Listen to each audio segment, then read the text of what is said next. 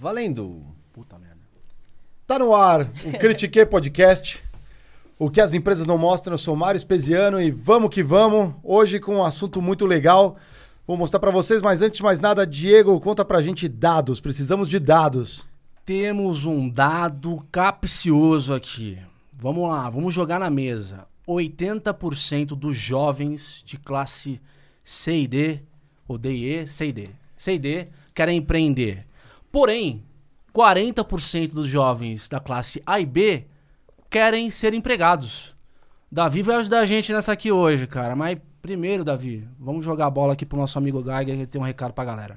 É, o meu recado pra galera é da LTW, né? Até porque se você é burro como eu, é, ou não tem tempo como eu, você pode confiar nos caras que sabem o que vão fazer com o seu dinheiro. Então, é, se você também tem dívidas e quer sair do vermelho, também procura os caras, não custa nada, o link tá aí na descrição, ltwconsult.com.br e faz seu sonho lá, tem um planejador de sonhos. Você pode preencher o seu sonho, ver as condições, ver o que você precisa para chegar lá e os caras te ajudam com tudo. Certo, Diegão? Certíssimo. Eu tenho mais um dado, Diegão, hoje. Manda ver agora, aproveita e joga. Dado importante já. 87% de vocês aí que estão assistindo não deram ainda o like nem se inscreveram no canal. Isso é muito triste. Porque o negócio tá legal, o negócio tá bacaninha, mas. Primeira coisa que o cara tem que fazer, meu, é chegar no like. Exatamente. Então não perca tempo e já siga-nos nas nossas redes sociais que também estão na descrição. Belezinha? Show de bola, galera. e hoje a gente vai trazer um cara que é fera, jovem, empreendedor, investidor. Ele é, faz parte dos jovens protagonistas. É o nosso querido amigo esbelto, maravilhoso, lindo, Davi Braga, brasileiro, com muito orgulho.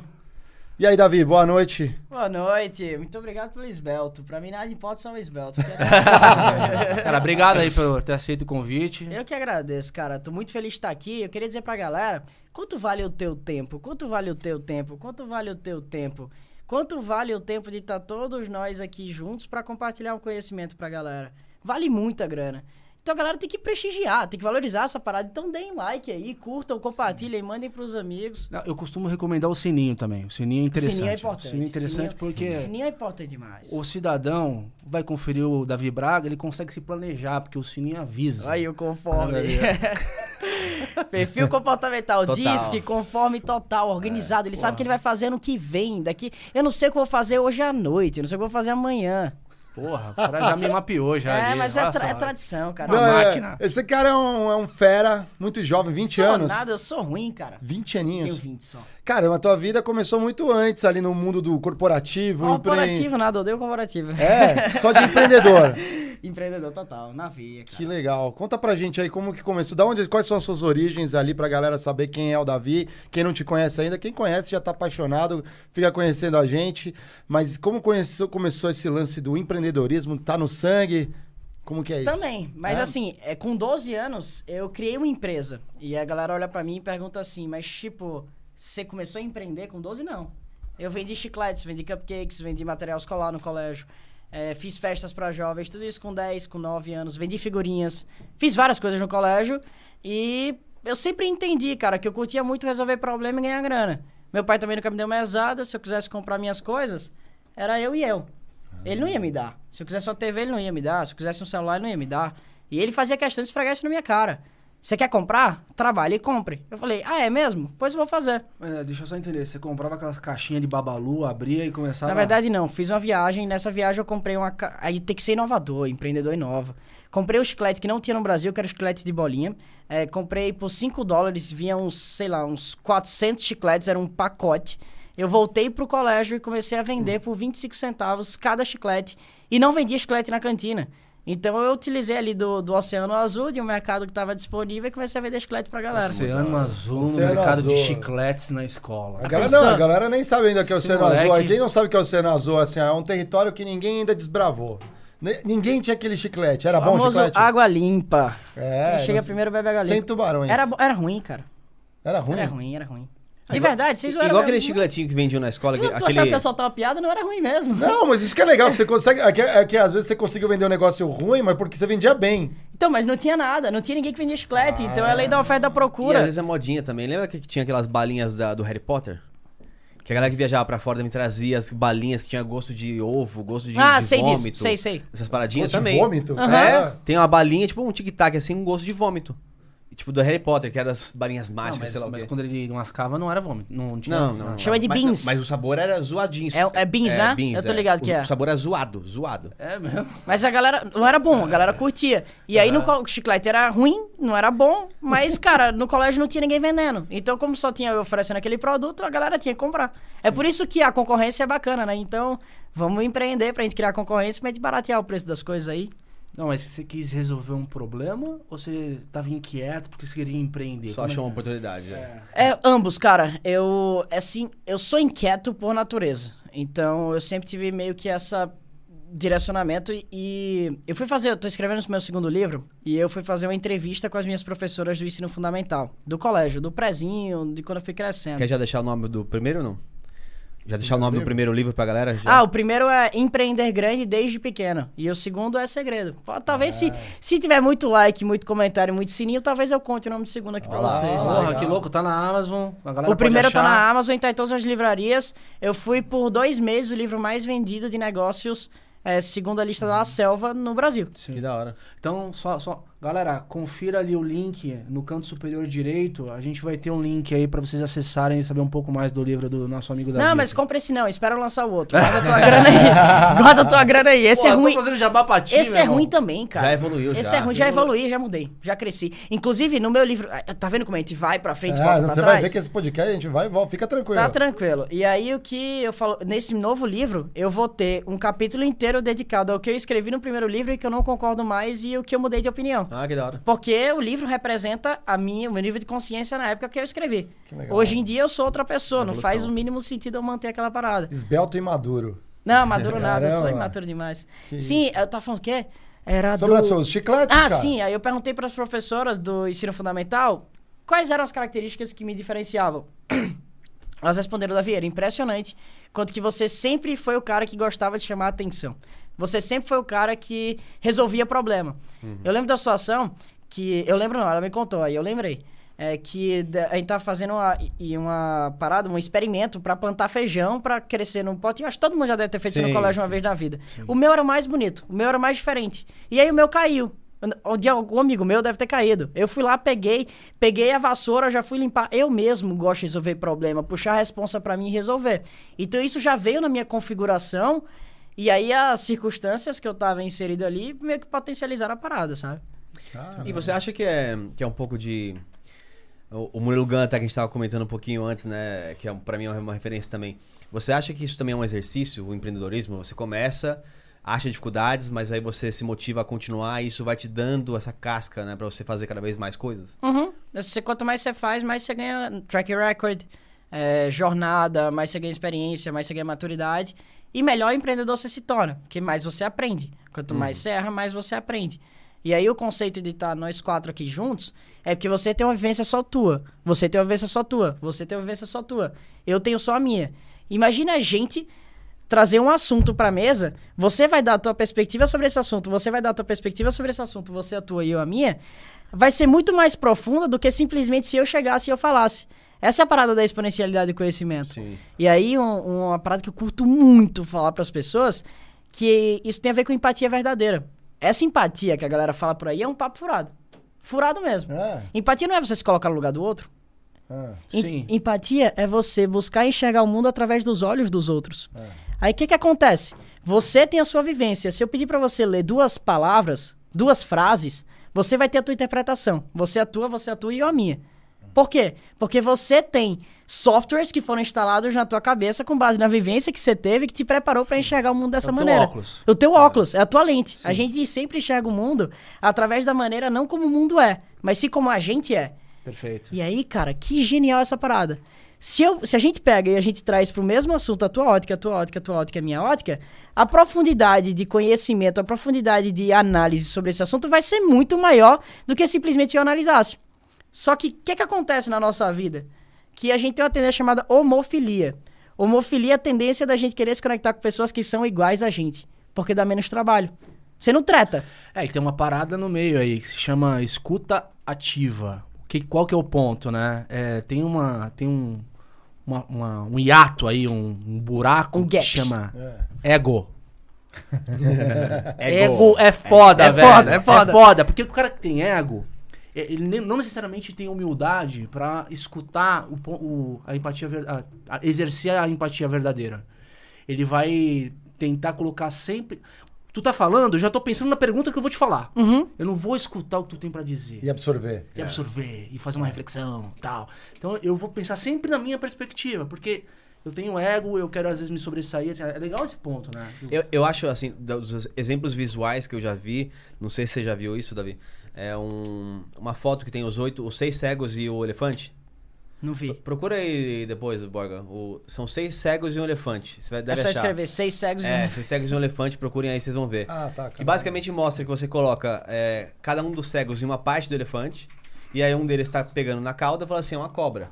O outro tá na, na barriga do lado, fala, é uma parede. Aí o outro nem a pau, isso aqui é um, é um tronco, que ele tá pegando na pata. E aí, só quando você tem a visão completa que você fala, cara, é um elefante, é óbvio que é um elefante. Só que pra cada um deles não parece óbvio, porque cada um tá vendo Aí, uma ó. coisa que parece. Aqui, ó. Muito foda, velho. Ah, que Essa, Muito essa foda. imagem aí. Porra, então, que louco. cada um tem. Eles estão vendo uma parte do elefante e eles falam assim: ah, isso aqui é uma folha, uma grande folha, isso aqui é uma parede, isso aqui é um tronco. E aí, só quando você olha de fora, Você vê que é um elefante. de todo mundo é você vê que é um elefante. Tá vendo? É. Aprendi. Aí. Cresci. É. Essa é uma referência nova que eu acabei de instalar no meu, no meu software mental. Agora, toda vez que eu receber qualquer tipo de informação similar ou parecida a essa, eu vou sempre associar Uma e fazer imagem. o cálculo mental com base no que você me falou.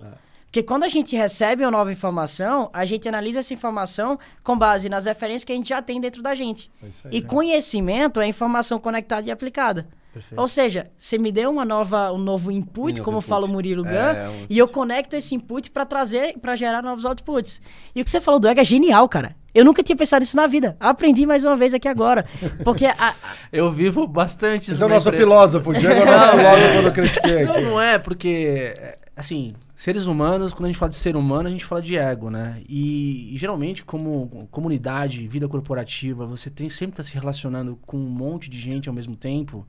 Você, na verdade, você não tem que reprimir quem tem um ego inflado. Você precisa saber lidar com a pessoa que tem um ego, um ego inflado. Por quê? Deixar o rei ser rei. Exata, exatamente. A gente falou de uma situação que é parecida, mas o ponto é, você tem um objetivo. Eventualmente você precisa trazer esse cara como pra ter, ter teu aliado. Só que tem um ego lá na casa do caralho. Então, como lidar com esse tipo de pessoa sem que você cons- é, forme. fi- fira ele e que torne ele o inimigo. é, exatamente. Entendeu? Porque a soma não tem que, o resultado da soma não tem que ser negativo. Uhum. O resultado da soma tem que ser positivo. Então, às vezes, você tem Só que. que aí você também tem que abrir mão do teu ego pra conseguir lidar com ele. Então também é ego. Só que é um não ego. Mas é, ego você também. Tem que se despir, né? Tem que se despir do ego. E é difícil pra caramba, porque é o que deixa a gente vivo. O ego foi construído pra deixar a gente vivo, né? É. Pra gente conseguir se valorizar, pra gente conseguir dar o valor que a gente tem. O problema é quando o ego fica maior do que a vida real, fica maior do que de fato é. Eu, te- eu tenho a teoria de que todo mundo é egoísta, mesmo quem é, é, está fora do padrão da palavra egoísmo. É, vamos vou dar um exemplo. Eu vou propor a minha vida em prol de ajudar as pessoas na rua. Essa pessoa, ela não é egoísta, ela é extremamente egoísta. Só que o que faz bem pra ela é ajudar as pessoas. Então ela tá pensando só nela. Tipo, ela se sente bem e é mais feliz ajudando aos outros. Então é o egoísmo do bem, mas ela é egoísta. É a mesma coisa quando eu faço uma doação pra alguém, eu não tô preocupado no impacto que ela vai ter com aquilo. Eu tô preocupado com a minha satisfação pessoal e me sentir superior àquela pessoa por aquela doação que eu tô fazendo pra Cara, ela. tem uma história. Caramba, eu tenho- Isso é bizarro, cara. Buguei, buguei, é Tem uma verdade. história, tem uma história maravilhosa. Ixi, a gente vai agora. muito aqui. É, Ih, meu Deus. é. Tem uma história Galera, muito, muito cancele legal, o que vocês tiverem contar. frente, velho. É. Conta, conta. Eu par- participava de um grupo de voluntariado que a gente pegava, assim, enfiava dentro de uma Kombi e a gente fazia arrecadação de brinquedos pra levar pra crianças na favela. Sei qual que é. E aí, a gente chegou é, nessa Kombi com um monte de brinquedo, era perto do Natal. E, cara, é, a gente desceu da, da Kombi, fizemos uma, a pessoal começou a fazer uma fila. Uhum. E a gente começou a distribuir os, os, os brinquedos para as crianças. Aí, em determinado momento, a gente deu uma boneca para uma menina, a menina começou a chorar, velho. Ficou puta. Não quero essa boneca, boneca feia, que não sei o que, etc. Ficou revoltada mesmo. Aí a, a moça que, tava, que deu a boneca para ela ficou, ah, ficou indigna, indignada, Chateada. assim. Ficou chateada. Falou, pô, tô aqui, trouxe a boneca, organizei, mobilizei pessoas pra entregar e, pô, minha, que ingrata. reclamando, Tá né? reclamando. Só que, cara, ninguém conhece a história daquela menina que ela sai todo dia ali na favela e ela vê um outdoor com a boneca da Xuxa que fala, que, para, que aparece na televisão. Então, o input da menina, a referência, a presente de Natal que ela tava esperando, era uma boneca que ela via na TV, na TV cara. Então, assim, é, não, é que a, não é que a criança é ingrata, é simplesmente você. A empatia referência. verdadeira. É, empatia verdadeira. Esse, eu, A empatia cara, ele tá conectado. Eu ia falar exatamente isso agora. A empatia verdadeira. Tipo, você. Uh, eu também quero dar um soquinho aqui. Eu também quero dar um soquinho. Pô, Vai esses, esses caras... Não, a gente vai ter que montar um negócio aqui agora. Ó. É, vai rolar, a gente vai sair daqui com o contrato fechado de vez. Critiquei Braga. Não, é é? Hi-fi, hi-fi. Critiquei. JV critiquei, boa. E, cara, tem uma parada sobre isso, bicho, que a frustração, ela é um, sempre um delta, ela é um gap entre a expectativa original que você tem sobre alguma coisa e o que você recebe. A mesma coisa é o wow, o efeito wow, quando você se impressiona, é sempre a diferença entre a expectativa que é gerada e o que você entrega. E aí uma dica para os jovens empreendedores que estão assistindo a gente, utilizem da pouca idade que vocês têm para surpreender, porque a expectativa sobre você é baixíssima. Ou seja, qualquer coisa que você fizer acima do normal, você já vai ter o efeito wow. E aí você pode usar isso a teu favor. O que é que eu fazia? Eu sempre curti surpreender. Quando eu ia na reunião, eu ficava caladinho, cara. Caladinho. Mas quando eu abria a boca, eu abria a boca.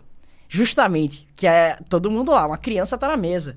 O que é que esse cara tem pra falar? O que é que essa pessoa tem você falar? tinha? Ah, sei lá, isso com, com 12, 13 anos, quando eu ia nas reuniões junto com meu pai, ou qualquer coisa do tipo, ou quando eu, come... quando eu comecei a ter as reuniões de negócio eh, da minha empresa, as reuniões com potenciais fornecedores, eu sempre fazia a expectativa baixar, trazia a expectativa pra baixo. Quando eu começava a falar, o efeitual era muito maior. E, consequentemente, quando você gera esse efeitual, você gerou uma experiência pra aquele cara, ele nunca mais vai esquecer de você na vida. Sim. É isso aí. Cara, eu tenho uma história muito boa com isso, porque eu me identifico bastante também com essa, com essa parada. É, e eu lembro uma que eu era muito criancinha, assim, acho que eu tinha uns seis anos. E aí meu pai, ele jogava dominó. Ele jogava futebol no, no futsal, assim, numa quadra, depois ele jogava dominó, tomando cerveja e tudo. E aí eu tinha, sei lá, cinco anos, não podia jogar, né? Então eu ficava sempre só olhando eles jogando. E nunca joguei dominó. Só olhando, olhando, olhando, olhando. Aí um dia apareceu uma vaga lá, eu falei assim, depois eu já estava pronto mentalmente, na minha cabeça, queria surpreender. Eu falei assim, posso jogar? Aí todo mundo assim, ah, pode, vai, pode, vamos jogar uma.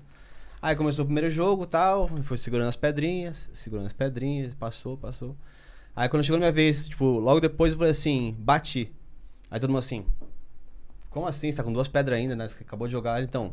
Eu tenho aqui o 00 e o 01. Você não tem zero, você não tem zero, você não tem zero. Pum, pum, pum. Coloquei a outra e eu bati. Tu travou o jogo. Aí assim. todo mundo assim, ó.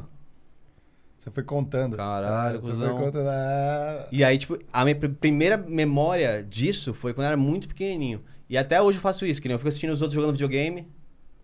Aí depois que eu já meio que aprendi, falo assim, agora vamos jogar. Ah, não tem acontecido. Hoje eu apanho porque o Mario é bom, Foda, bom pra cacete. é Né? CEO do fliperama ali. Não, mas ele tem um joguinho que ninguém ganha dele aqui. ó. É, A gente tentou. Davi depois tá desafiado a ganhar do Gag. que Você conseguiu. Puzzle já... Fighter. Ah, dou conta não, cara. Puzzle Já Fighter, adianto né? que eu não dou conta não. Dá Sabe sim, por né? quê? Porque eu gosto de ganhar. E aí, quando tá no território que não é meu, eu não faço questão nem de jogar. Você fica olhendo também, só observando assim, ah, como Que isso, analisando né? o Sacou inimigo. essa aí? Sacou essa aí que eu tô Ah, Arte falando? da guerra, arte da guerra. Eu li, eu li, óbvio que eu li, É. eu li Sun Tzu. A lógica é assim, eu só eu curto fazer coisas que eu tenho a possibilidade de ser o melhor, é brisa minha. Aham. Então, se eu não for bom naquela área, eu prefiro não fazer e deixar pra alguém que é bom fazendo. A Agora, no que eu sou bom, eu sou bom. E eu É. busco ser o melhor todos os dias nessa parada. Posso falar uma coisa que eu nunca falei na vida em nenhuma mídia pública? Opa. Pá, Alô, alô. Vamos lá aí, ó. Headlines, Headlines, headlines. headlines. Cortes, Olha o cortes. corte aí, cortes. produção. Se liga, é, que você falou sobre a questão do, do egoísmo. Eu era egoísta pra caramba. Prepotente. Mas não externalizava isso no meu comportamento. Eu não era arrogante de chegar e achar que eu era melhor do que alguém e tratar mal as outras pessoas. Mas eu era arrogante de botar o mundo nas minhas costas e achar que a responsa era minha. Como assim? Eu comecei a trabalhar com desenvolvimento pessoal muito novo. Comecei com empreendedorismo e acabei entrando nessa vibe de desenvolvimento pessoal. Me interessei muito por isso. E aí, eu achava que só eu tinha solução do problema das pessoas. E eu colocava o mundo nas costas por isso. A responsabilidade é minha.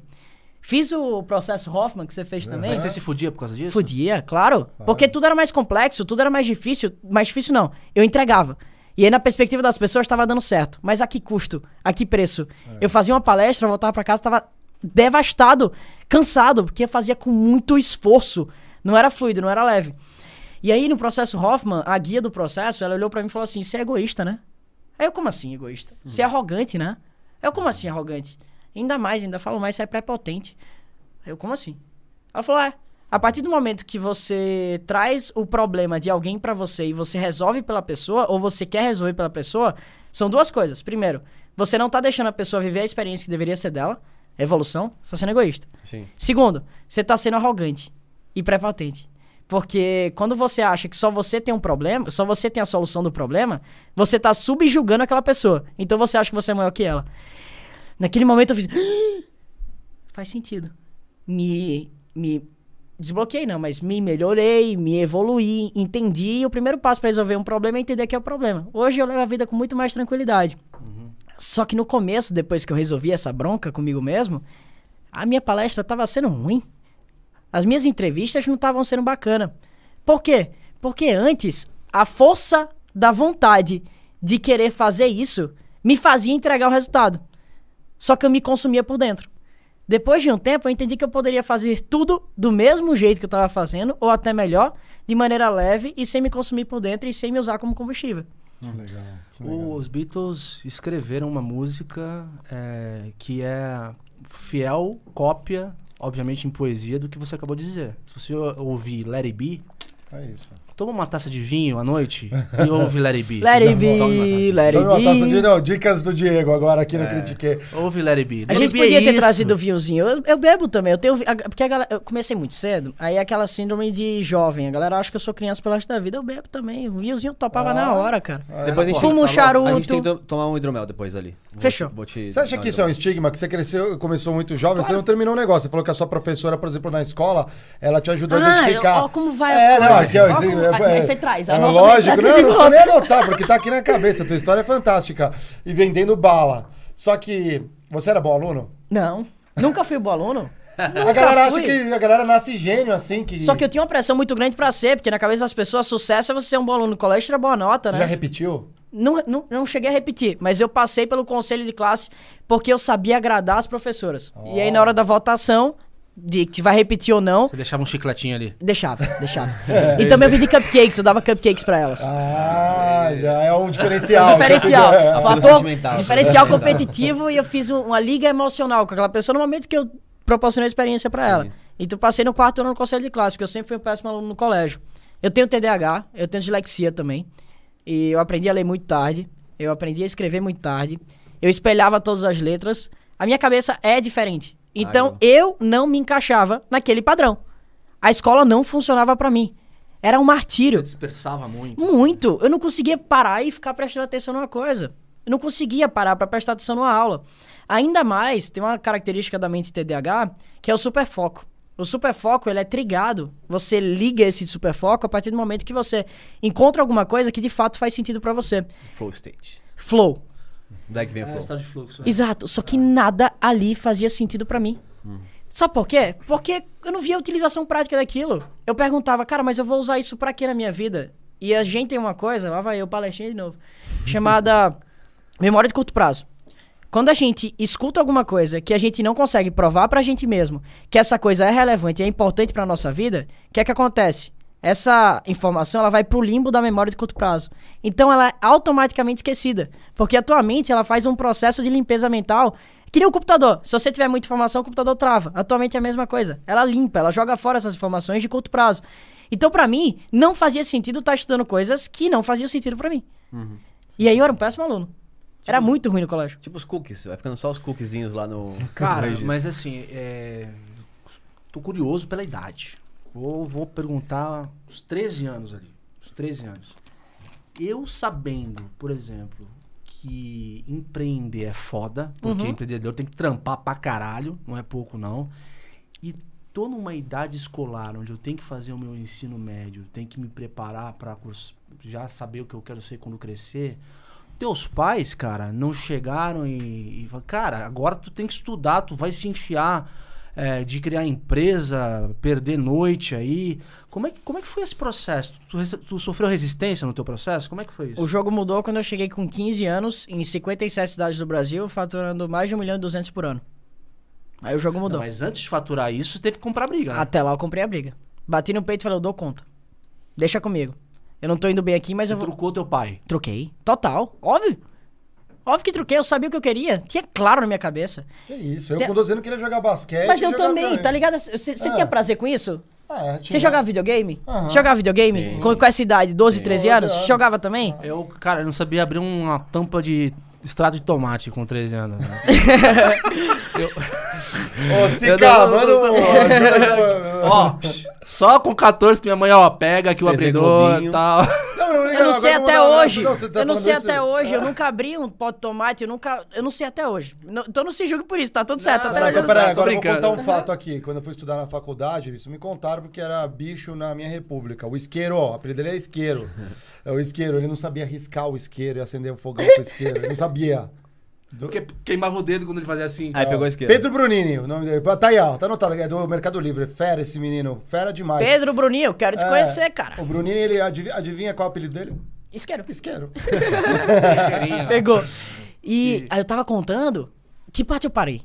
É, o lance de comprar briga. Ah, sim. aí Eu comprei a briga porque eu sabia onde eu queria chegar.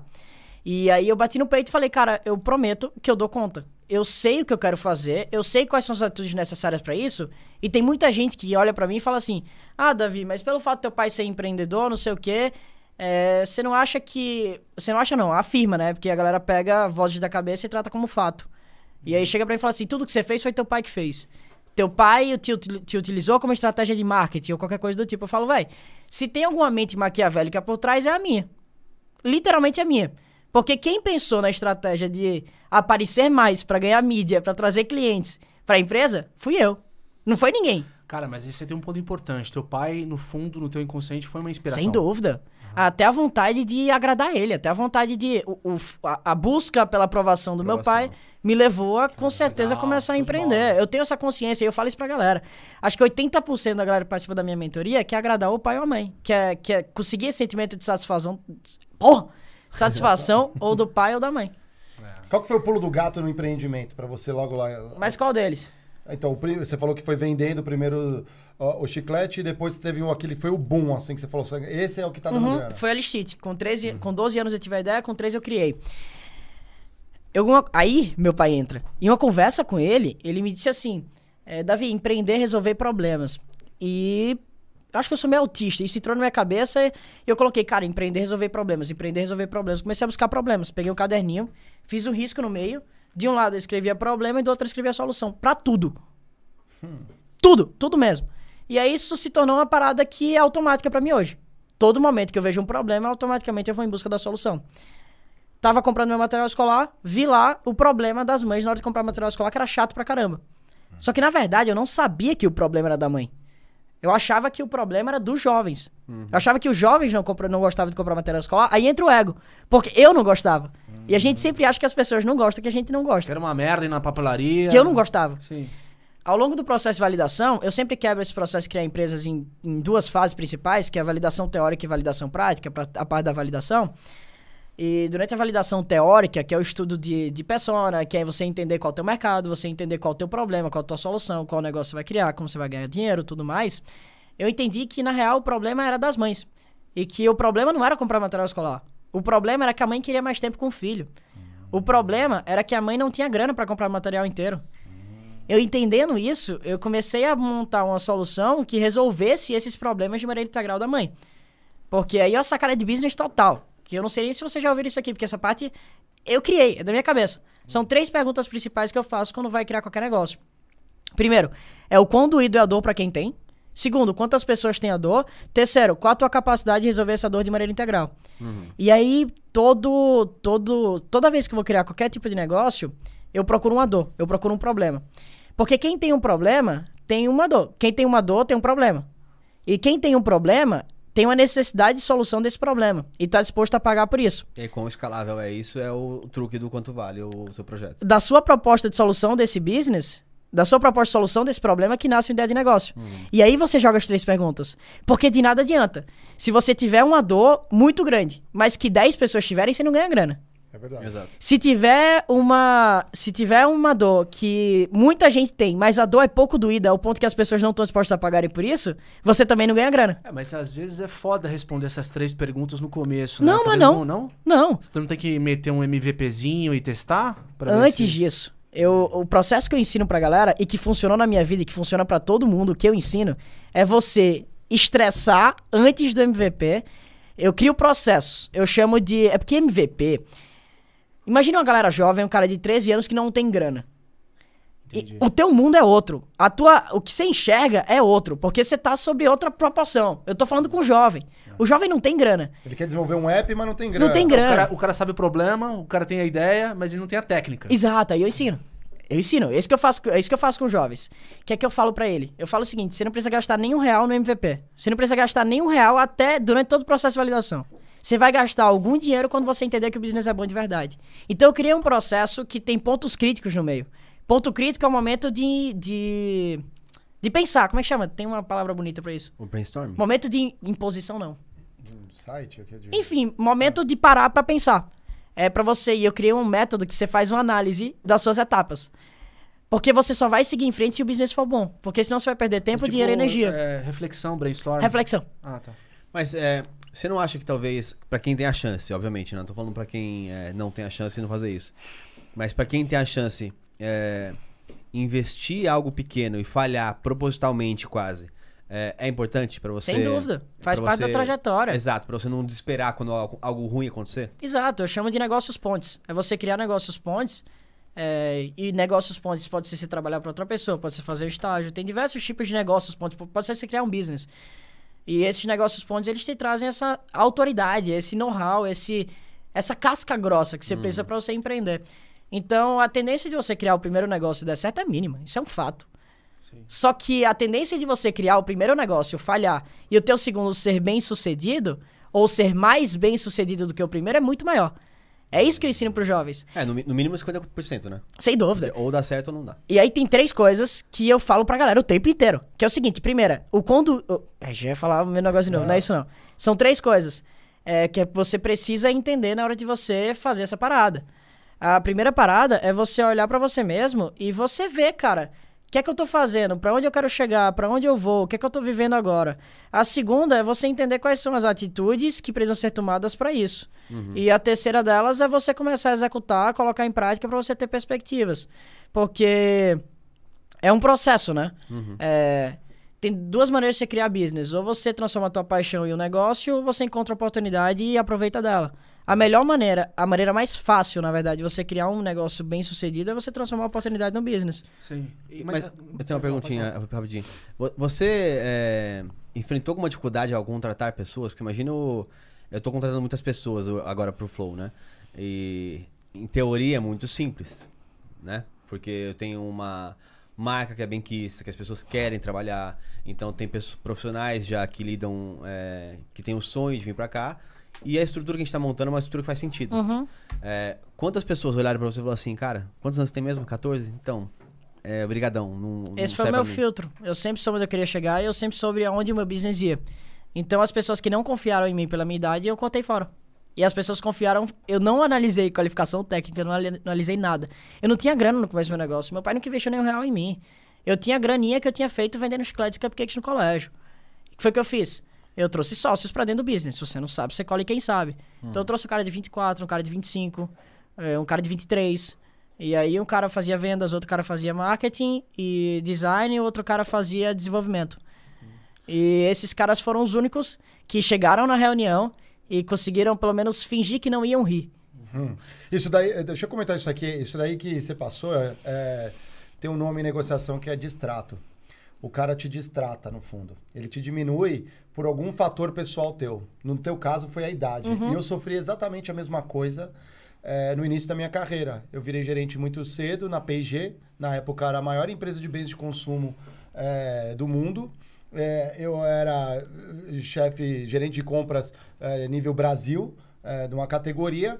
E aí, quando eu ia falar com fornecedores, era o presidente da empresa.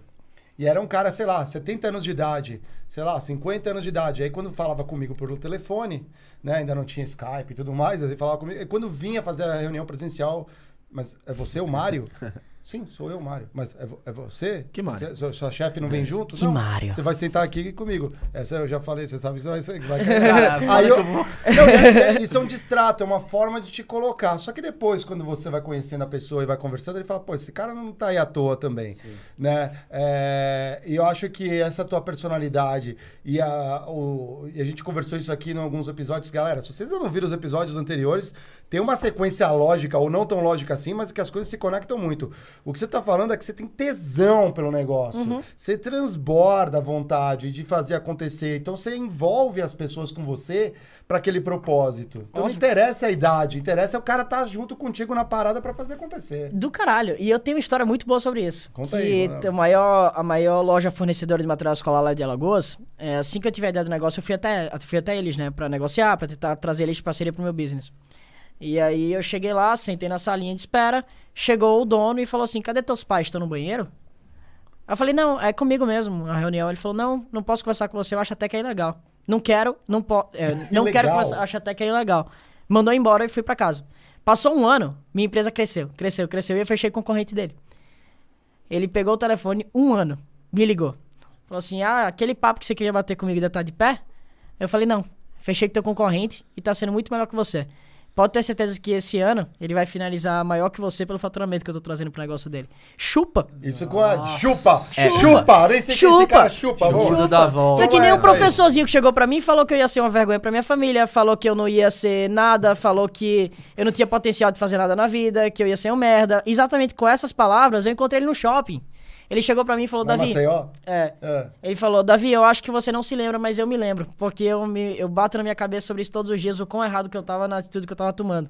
E você, pra mim, foi a prova de que eu não posso julgar os alunos pelas notas que eles tiram. Eu falei, ah, chupa! Lindo de se ver. Opa, mas aí eu vou dizer uma coisa que eu aprendi também. Deixa o ego de lado, porque às vezes esse cara criou agora uma nova ideia. É. Porque quem perde, né, está lá trabalhando. Então, às vezes ele criou alguma ideia, se ele quiser falar com você, escuta. Que, que- que é uma questão de de outra face, né, também, porque assim que, que é a famosa hipocrisia, é a mistura da linha tênue do ego com a hipocrisia, porque pensa que, por exemplo, depois de três anos, o cara se transformou no maior fornecedor do Brasil, e aí você cagou pra ele, você devolveu com o que ele fez de ruim pra você, do tipo assim, cara, caguei pra você, passa três anos, então, tudo bem? Aquela conversa de um ano depois, você quer ter de novo, enfim, é um ciclo infinito de... Isso Só que eu tinha.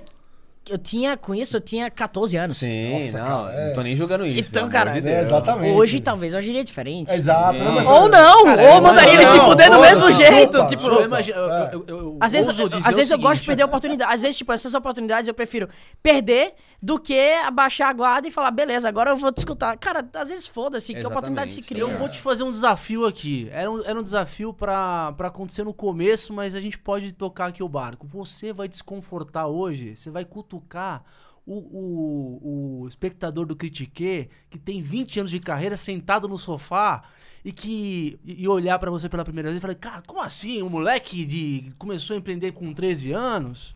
É, Como com assim? 20 Não sei. tem- Então, esse cara que tá te vendo agora, você tá, você tá falando pra ele. Uhum. Entendeu? Porque é, eu imagino a tua situação no começo da tua, da tua jornada, o quanto você deve ter recebido de feedback, mas feedback nonsense, pelo, pelo, pela tua idade, entendeu? Tipo, as pessoas não te conheciam e é óbvio, elas olham, a primeira impressão que elas têm é, porra, o que, que esse moleque quer? Tem 13 anos, meu, quer fazer uma... Pô, é, uma pergunta, na, na tua empresa, na, na tua primeira empresa, você sonhava, puta, minha empresa vai ter um valuation de milhões. É, é, como que é? Você falou um negócio É. muito legal da dor. Quantos tem a dor, né? No, no list it, né? E, Uhum. o, e quantos tem a dor e se como você resolver a dor integral. Mas você não pensou nesse formato naquele momento, né? Ou já meio que estruturando dessa É. forma. Pensei, mas não executei. Ou tive o sentimento de que esse era o caminho, mas eu não consegui materializar esse sentimento em palavras ou ações. Talvez a minha intuição, que é poderosa e que eu respeito e escuto ela diariamente, ela tenha me dito que esse era o caminho a se seguir. Mas eu não segui. Por isso que eu vendi a empresa por um valor baixo para o mundo de startups. Por quanto você vendeu? 600k com 18 anos. 600 mil. Tem gente que passa a vida e não junta isso. Perdão, tá? Porque quando eu falo esse negócio, a galera enlouquece. Tipo assim, Como assim você fala que é pouca grana? Cara, é porque você não conhece o mercado de startup. Você não conhece a questão dos múltiplos, dos cálculos de valuation. Você não E sabe. aí você soa arrogante ao falar uma coisa, né? O pessoal pode olhar com você e Exato. pra gente com muita... Esses caras são arrogantes. não, então- hoje. Agora imagina o seguinte: imagina eu. Eu vou trazer um parêntese só pra trazer um contexto. Se um moleque hoje cria uma empresa com 13 anos, é assustador, não é? Hoje. Assustador. Imagina em 2014, Cê quando eu é comecei. louco, é. É, exato, cara. Eu fui bode expiatório, cara. Me deram um pau de todos os lados. Eu sofro, eu sofro consequências emocionais disso até hoje. É, foi por isso que você entrou na Forbes, ah, pessoas abaixo de, né, jovens. Forbes de- Under 30, com 16 anos. Cara, sensacional. Eu fui o mais jovem da lista. Caramba. Da história da lista, né? É, isso, isso dá um gancho legal é, de você falar um pouco sobre a molecada. A molecada Millennium. Por que, que eu tô falando isso? É, dentro de uma empresa, uma empresa grande, você hoje tem contrastes de baby boomers com millennials convivendo no mesmo sob o mesmo teto. É verdade. E, cara, eu, eu. Não dentro da empresa, mas é, eu costumo ouvir alguns feedbacks de gente mais velha, assim, dizendo: porra, essa geração que vem aí é, tem acesso a tudo. é, na minha época era tudo mais difícil. Que. ah, tá di- é, é- é- é muito difícil saber o que eles querem, porque eles não conseguem parar e já estão se movimentando para outras coisas, não tem foco. Como é que você acha? Obviamente que é um feedback enviesado, de uma galera mais conservadora lá de trás. Como é que você vê hoje essa molecada que está entrando no mercado hoje, sintonizada com tecnologia? Qual que é o perfil dessa molecada? O que, que, que você tem a dizer para eles? São caras que são imparáveis. Não tem nada que para esses moleques. Eles colocam uma missão na cabeça e eles vão até o fim. É, pega o que eu sou, tem moleque mas muito, mas muito, mas muito melhor do que eu no mercado aí a rodo. Vários. Que eles já estão vindo de fábrica assim. A galera mais nova tá vindo com o novo Q mental, com o novo com o novo modo de agir, com o novo modo de pensar de fábrica. Esses caras vão dominar tudo, tudo que vocês podem imaginar. Eles têm essa, essa pegada de inovação dentro do espírito deles. É de inquietação, de mudar as coisas, de fazer diferente dentro de quem eles já são. Isso vai, quebra, isso vai mudar tudo, tudo que vocês podem imaginar, de todos os mercados que vocês podem imaginar. Que esses moleques meterem a mão, eles vão transformar. Eu, eu tenho uma, uma preocupação para ser debatida, que é, é, a gente tem visto mesmo no mundo corporativo, né, de é, pessoas que já vieram de uma talvez uma geração anterior, que até a gente pode talvez se incluir nesse nesse modelo, mas a geração dos 30 que está sofrendo grandes é, restrições em relação à mentalidade para o trabalho, Uma- um consumo muito grande que chega num, num ápice é, em que isso quebra. Você acha que existe, de alguma forma, é, algum tipo de preparo que os jovens deveriam fazer, enquanto ainda jovens, para não é, ter algum tipo de surto? Quando chega aos 22, 23, o cara pode ter já falido duas, três vezes. O cara pode é, sentir um conflito de que a vida foi para um caminho que ele não, que ele não queria. Quais seriam as dicas que você daria para esses caras que estão que querem chegar lá? É, como que eles se preparam mentalmente para isso também? Não só na parte de business, mas sem esquecer da parte mental. A conta fecha. Se você Fecha. quer saber a, a questão, a conta fecha. Cara, é. Isso que eu tô falando, por favor, filtrem bem o que vocês vão escutar e coloquem um belo no filtro no vídeo de vocês. Eu lasquei muito pra chegar até onde eu cheguei, mas muito. Emocionalmente falando, em diversos outros aspectos. Eu também não falava sobre isso, que eu tinha medo. A galera ia falar, ia me julgar. A galera acha que tá perfeito e não... exato. Aí vem a questão da expectativa, acho que eu sou muito bom e quando eu falo um negócio desse se frustra. É... Valeu a pena, cara.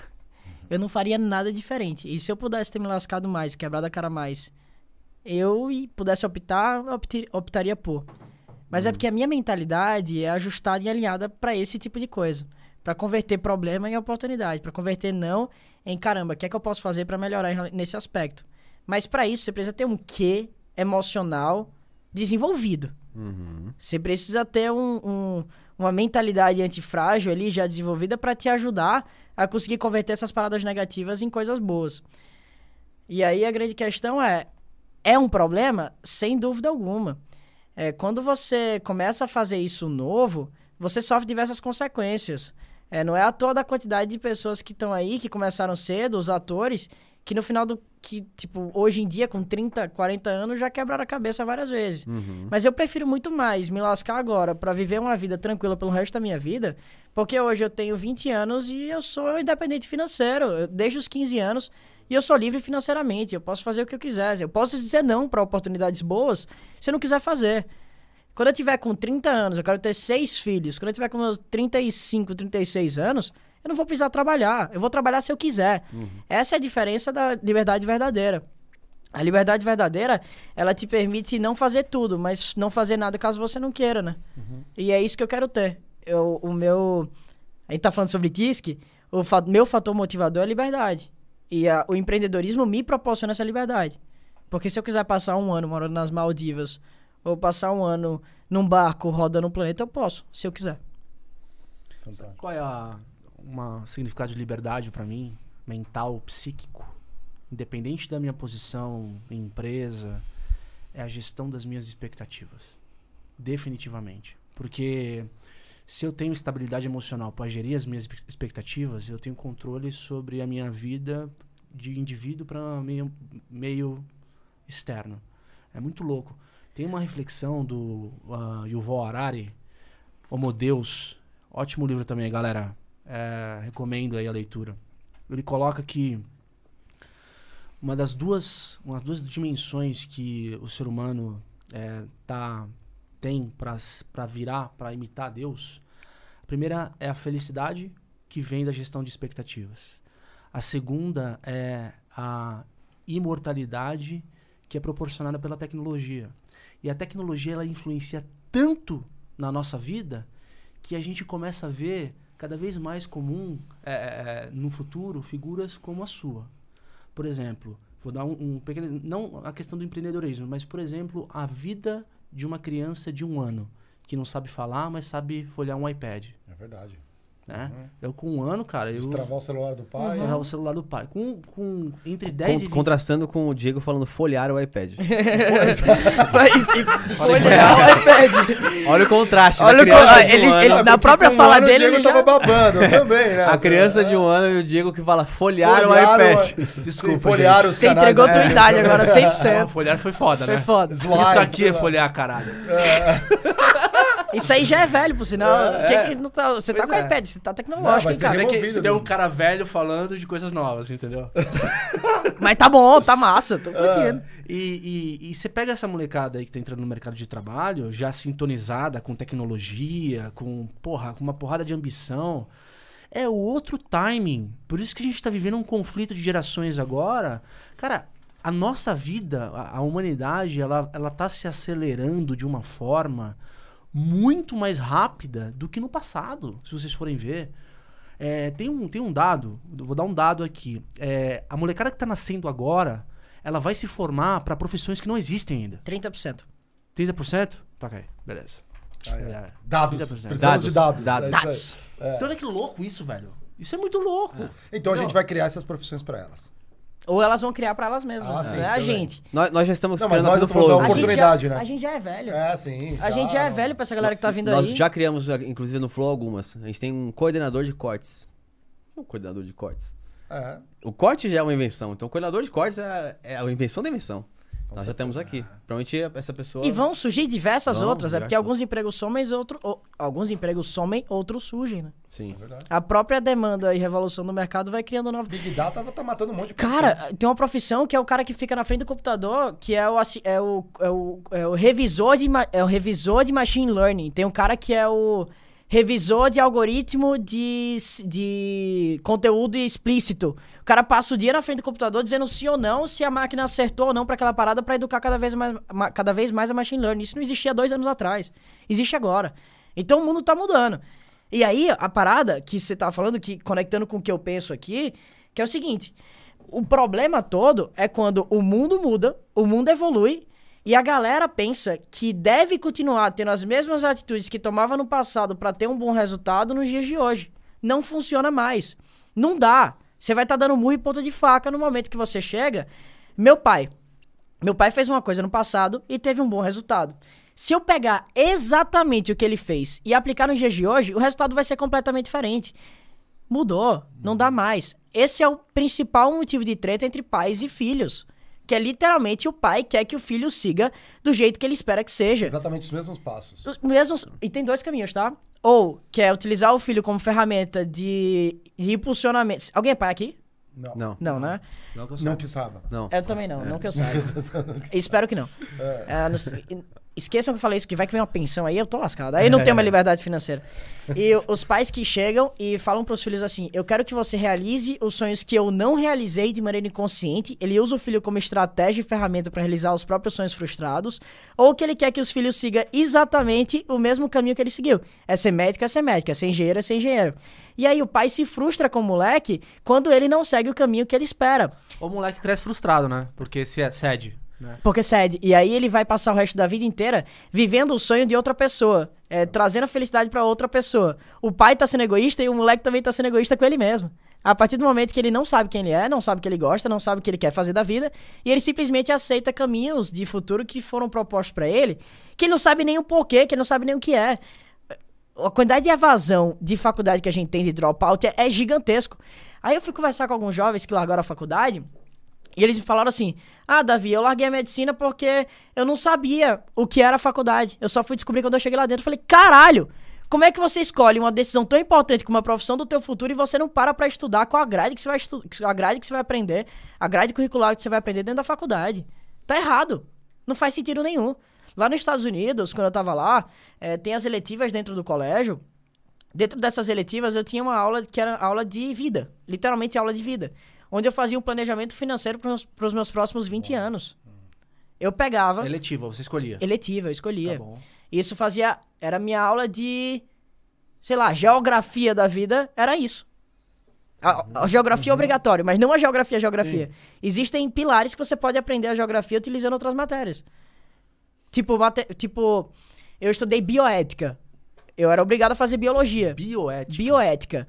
Eu estudei Nossa, tudo que você pode imaginar relacionado a teste de produtos em animais, relacionado a coisas, eh, teste de produtos em humanos, teste, um monte de DNA. de DNA, um monte de parada dessa. É, se pode reproduzir DNA, não sei o quê. Estudei isso. Esse foi o meu curso de biologia. Porque eu linkei uma coisa que eu não gostava com a coisa que eu gostava, que é ser humano. Contato com gente. E total, e, e- acrescento uma coisa: é, à medida que vocês ganham é, no que diz respeito ao poder da tecnologia, a responsabilidade dessa geração que vem aí é muito maior. Porque imagina caralhada de desafio ambiental, sustentável que vem aí. Cara, e tá mental, furando, problema mental. que vai surgir. Vai, cara, é- essa é a beleza da coisa. Cada dia é um novo dia. O mundo tá evoluindo hoje com a velocidade muito mais rápida do que evoluía 10 anos atrás. É exponencial a transformação que tá acontecendo no mundo como um todo. Ou seja, novos problemas surgem. Quando surgem novos, pro- novos problemas, nós, como os empreendedores, bons empreendedores, fazemos o quê? Puxamos a responsa pra si, batemos no peito e resolvemos. Então essa geração ela já tá vindo calibrada para esse caminho para resolver. É, é perfeito como as coisas funcionam. Essa geração ela já tá vindo calibrada de fábrica para resolver esses novos problemas que vão surgir. Problemas os quais a galera que é antiga Mas vem mais ansiedade também. vem tudo mais, tudo. vem tudo mais. O excesso de informação traz ansiedade Exato. e a expectativa também acaba aumentando de alguma maneira. A educação tá retrógrada, então tem uma pressão muito grande pro moleque escolher a vida dele com 18 anos, que muitas vezes ele não tá pronto para escolher. Ele não pode testar. Mano, vocês lembram, é, a- a- a- aos 17 anos, eu era, mano, perdidaço, cara. Pra escolher minha. minha, minha Ah, não, eu, eu- sempre quis. Não, minha, minha faculdade. Minha Ah, faculdade. não, eu já tinha um direcionamento, só que olha só, eu- quando eu, eu sou engenheiro, quando eu passei na engenharia, assim, na escola pública, todo mundo, nossa, comemorou na família. É, E eu não me arrependo de nada, mas eu sou engenheiro hoje. Não, o que, que eu usei da engenharia? Muito pouco. Eu aprendi muito mais na vivência, igual o Davi colocou, né? Organizava festa, era da Atlética, sabe, a galera da Unesp aí, muito legal. E, eu, e aprendi muitas outras coisas nessa jornada que eu falei assim, eu quero ir por esse caminho. Eu saí da faculdade, óbvio que eu tive que estagiar e tudo mais, queria ir para o mundo corporativo, mas não queria ir naquela área técnica, que eu sabia que eu não ia me encaixar nisso daí. Não, Pelo é. menos. Só que assim, eu vou ter que te criticar um negócio aqui. Critiquei criticando. Nessa geração, também tem. a- eu ouço falar muito. Eu acho que até conheço algumas pessoas, mas é. Eles falam muito da geração nem nem. Tem uma galera que nem estuda nem trabalha. Será que é por conta dessa pressão dos pais, de, de forçar a ser um caminho tradicional, ou de não encontrar o que fazer? Você já ouviu falar disso? Já ouvi e não tenho é, opinião formada sobre tal, de quais seriam os possíveis motivos que levariam isso a acontecer. É muito bom, vou anotar e vou começar a refletir um pouco mais a respeito. O, o que eu acho que é, existe, até, vamos, se a gente quer ir um pouco mais além, tem dois tipos de nem nem. Tem, Hum. o- tem o nem nem, que ele não está pronto, mas ele está ativamente buscando é, aquilo que ele quer fazer da vida. Na se verdade, não. Ele é nem. Nem, nem, nem estuda, nem trabalha. Porque se o cara quer fazer alguma coisa, ele vai estudar sobre as áreas Que ele tem interesse. que ele tem interesse, no mínimo. É, mas às vezes ele não tá. Ele já não está no momento que eu falo a sua preparação. Você falou uma preparação, dois, execução. Pra mim, a execução é eu vou estudar tal coisa, me aprofundar, porque é isso que eu quero. E a outra, talvez, que seja, seja antes, pessoalmente, em relação a isso, é você se dar um tempo de é, o ócio criativo, que não é o ócio pelo ócio, o ócio criativo para você explorar as opções. Então tá, eu poderia fazer isso, po- poderia empreender. Se eu for empreender, quais são as coisas que eu posso é, aplicar e o que eu deveria estudar? Uhum. Se eu for é, ir para um modelo tradicional, quais são as coisas que eu posso estudar e o que, que eu espero disso? Porque, por exemplo, quando eu fui para a faculdade, eu tinha muito claro que eu queria fazer ADM.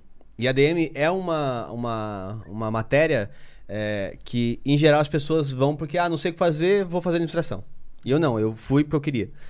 E eu tive muita sorte com o professor. É, um, a minha faculdade eu achei super boa desde sempre, a Lufacamp. é, e outra, tinha um professor que ele sempre falava assim: é, a faculdade ela serve para você aprender a aprender. Então, o meu propósito da faculdade era aprender a aprender. Então, eu achei super da hora. Porque eu tive, de fato, algumas matérias eletivas que talvez a gente pudesse ter no nosso ensino fundamental aqui, mas a gente não tem, como debates, filosofia, Economia. Economia. Mas isso é o padrão ainda, mas, tipo, É. você tem uma aula de debates, você tem uma aula de jogos, você tem uma aula de filo- filosofia, são coisas que já estão num, num nível superior e para mim isso foi super rico. Formou quem eu era por fim. Então eu fiz a faculdade do começo ao fim, feliz e sabendo o que eu tava fazendo. E depois eu venho encontrar o caminho.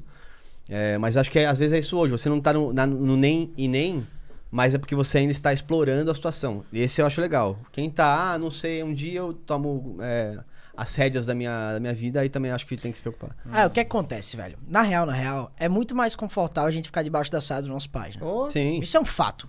Porque você não tem que tomar decisão. Dos pais que tem, co- que tem Que condições tem de deixar, condições, exatamente. Ou não tem, mas muitas vezes o moleque força os pais a desenvolver a condição porque tá ali naquela circunstância.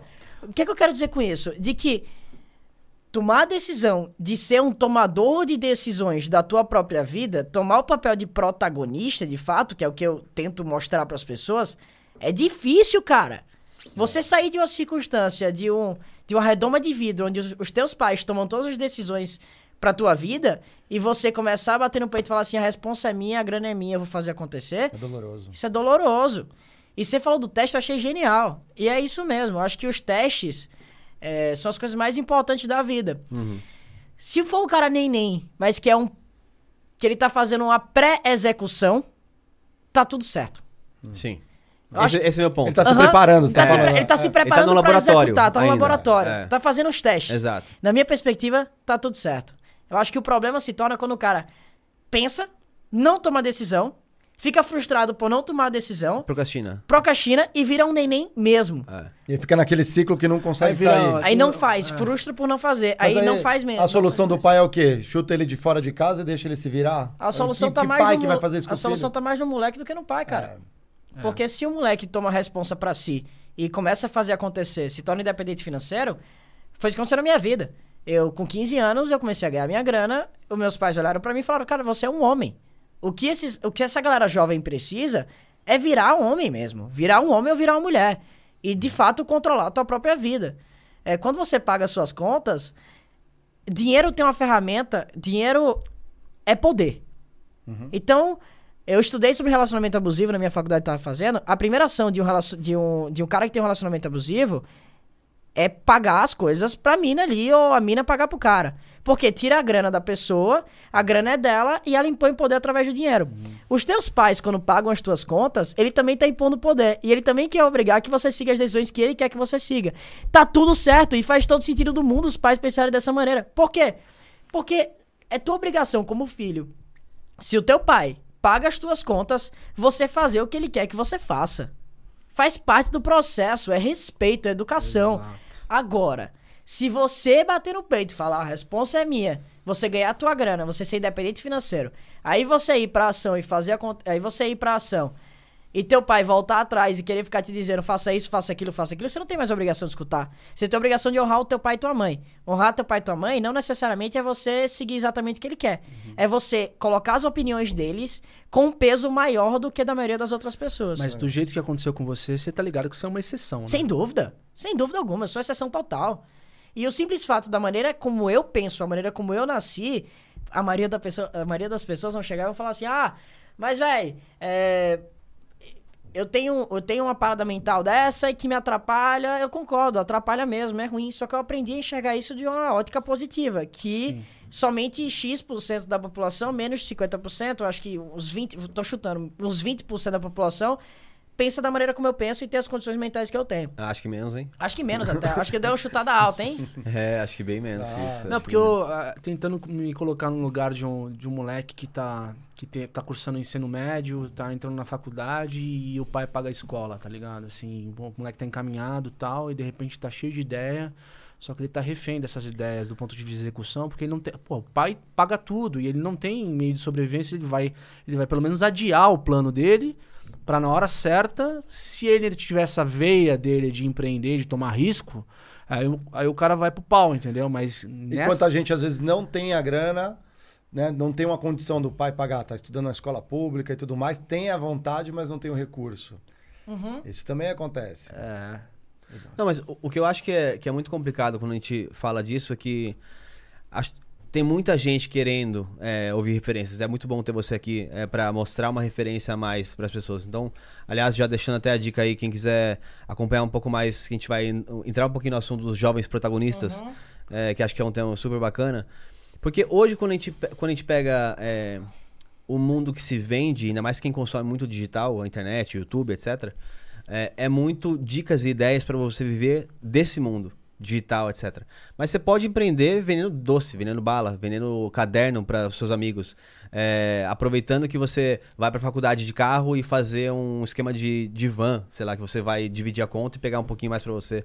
É, qual que é a sua dica ou o que você diria para essas pessoas que estão vendo isso, muitos cursos à venda, muitas informações, mas talvez querem empreender em algo mais simples, mais básico?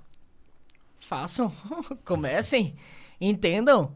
É, pega alguma coisa que você tem vontade, você encontrou como oportunidade e começa a testar. Acha não- as dores, né? Acha as dores. Se não der certo, você muda pro próximo. É por isso que é tão interessante você praticar o conceito de startup enxuta na tua vida, principalmente nessas paradas básicas que você for fazer. Mais um, mais uma menção aqui. A gente falou sobre empre- empreendedorismo recentemente e também mencionou, o Felipe mencionou esse livro também. É muito bom, cara. The Lean Startup, né? Vale a pena você ler. É muito Não, bom. eu já li. Esse, Ah. esse livro é muito bom. Eric, adoro, Eric. Ries, Vou ler, não li ainda não. Vou, vou ler esse. Falar pra Startup Enxuta. É, ele que inaugurou o conceito de Lean, né? Aham. Já usa o link e já compra nosso também.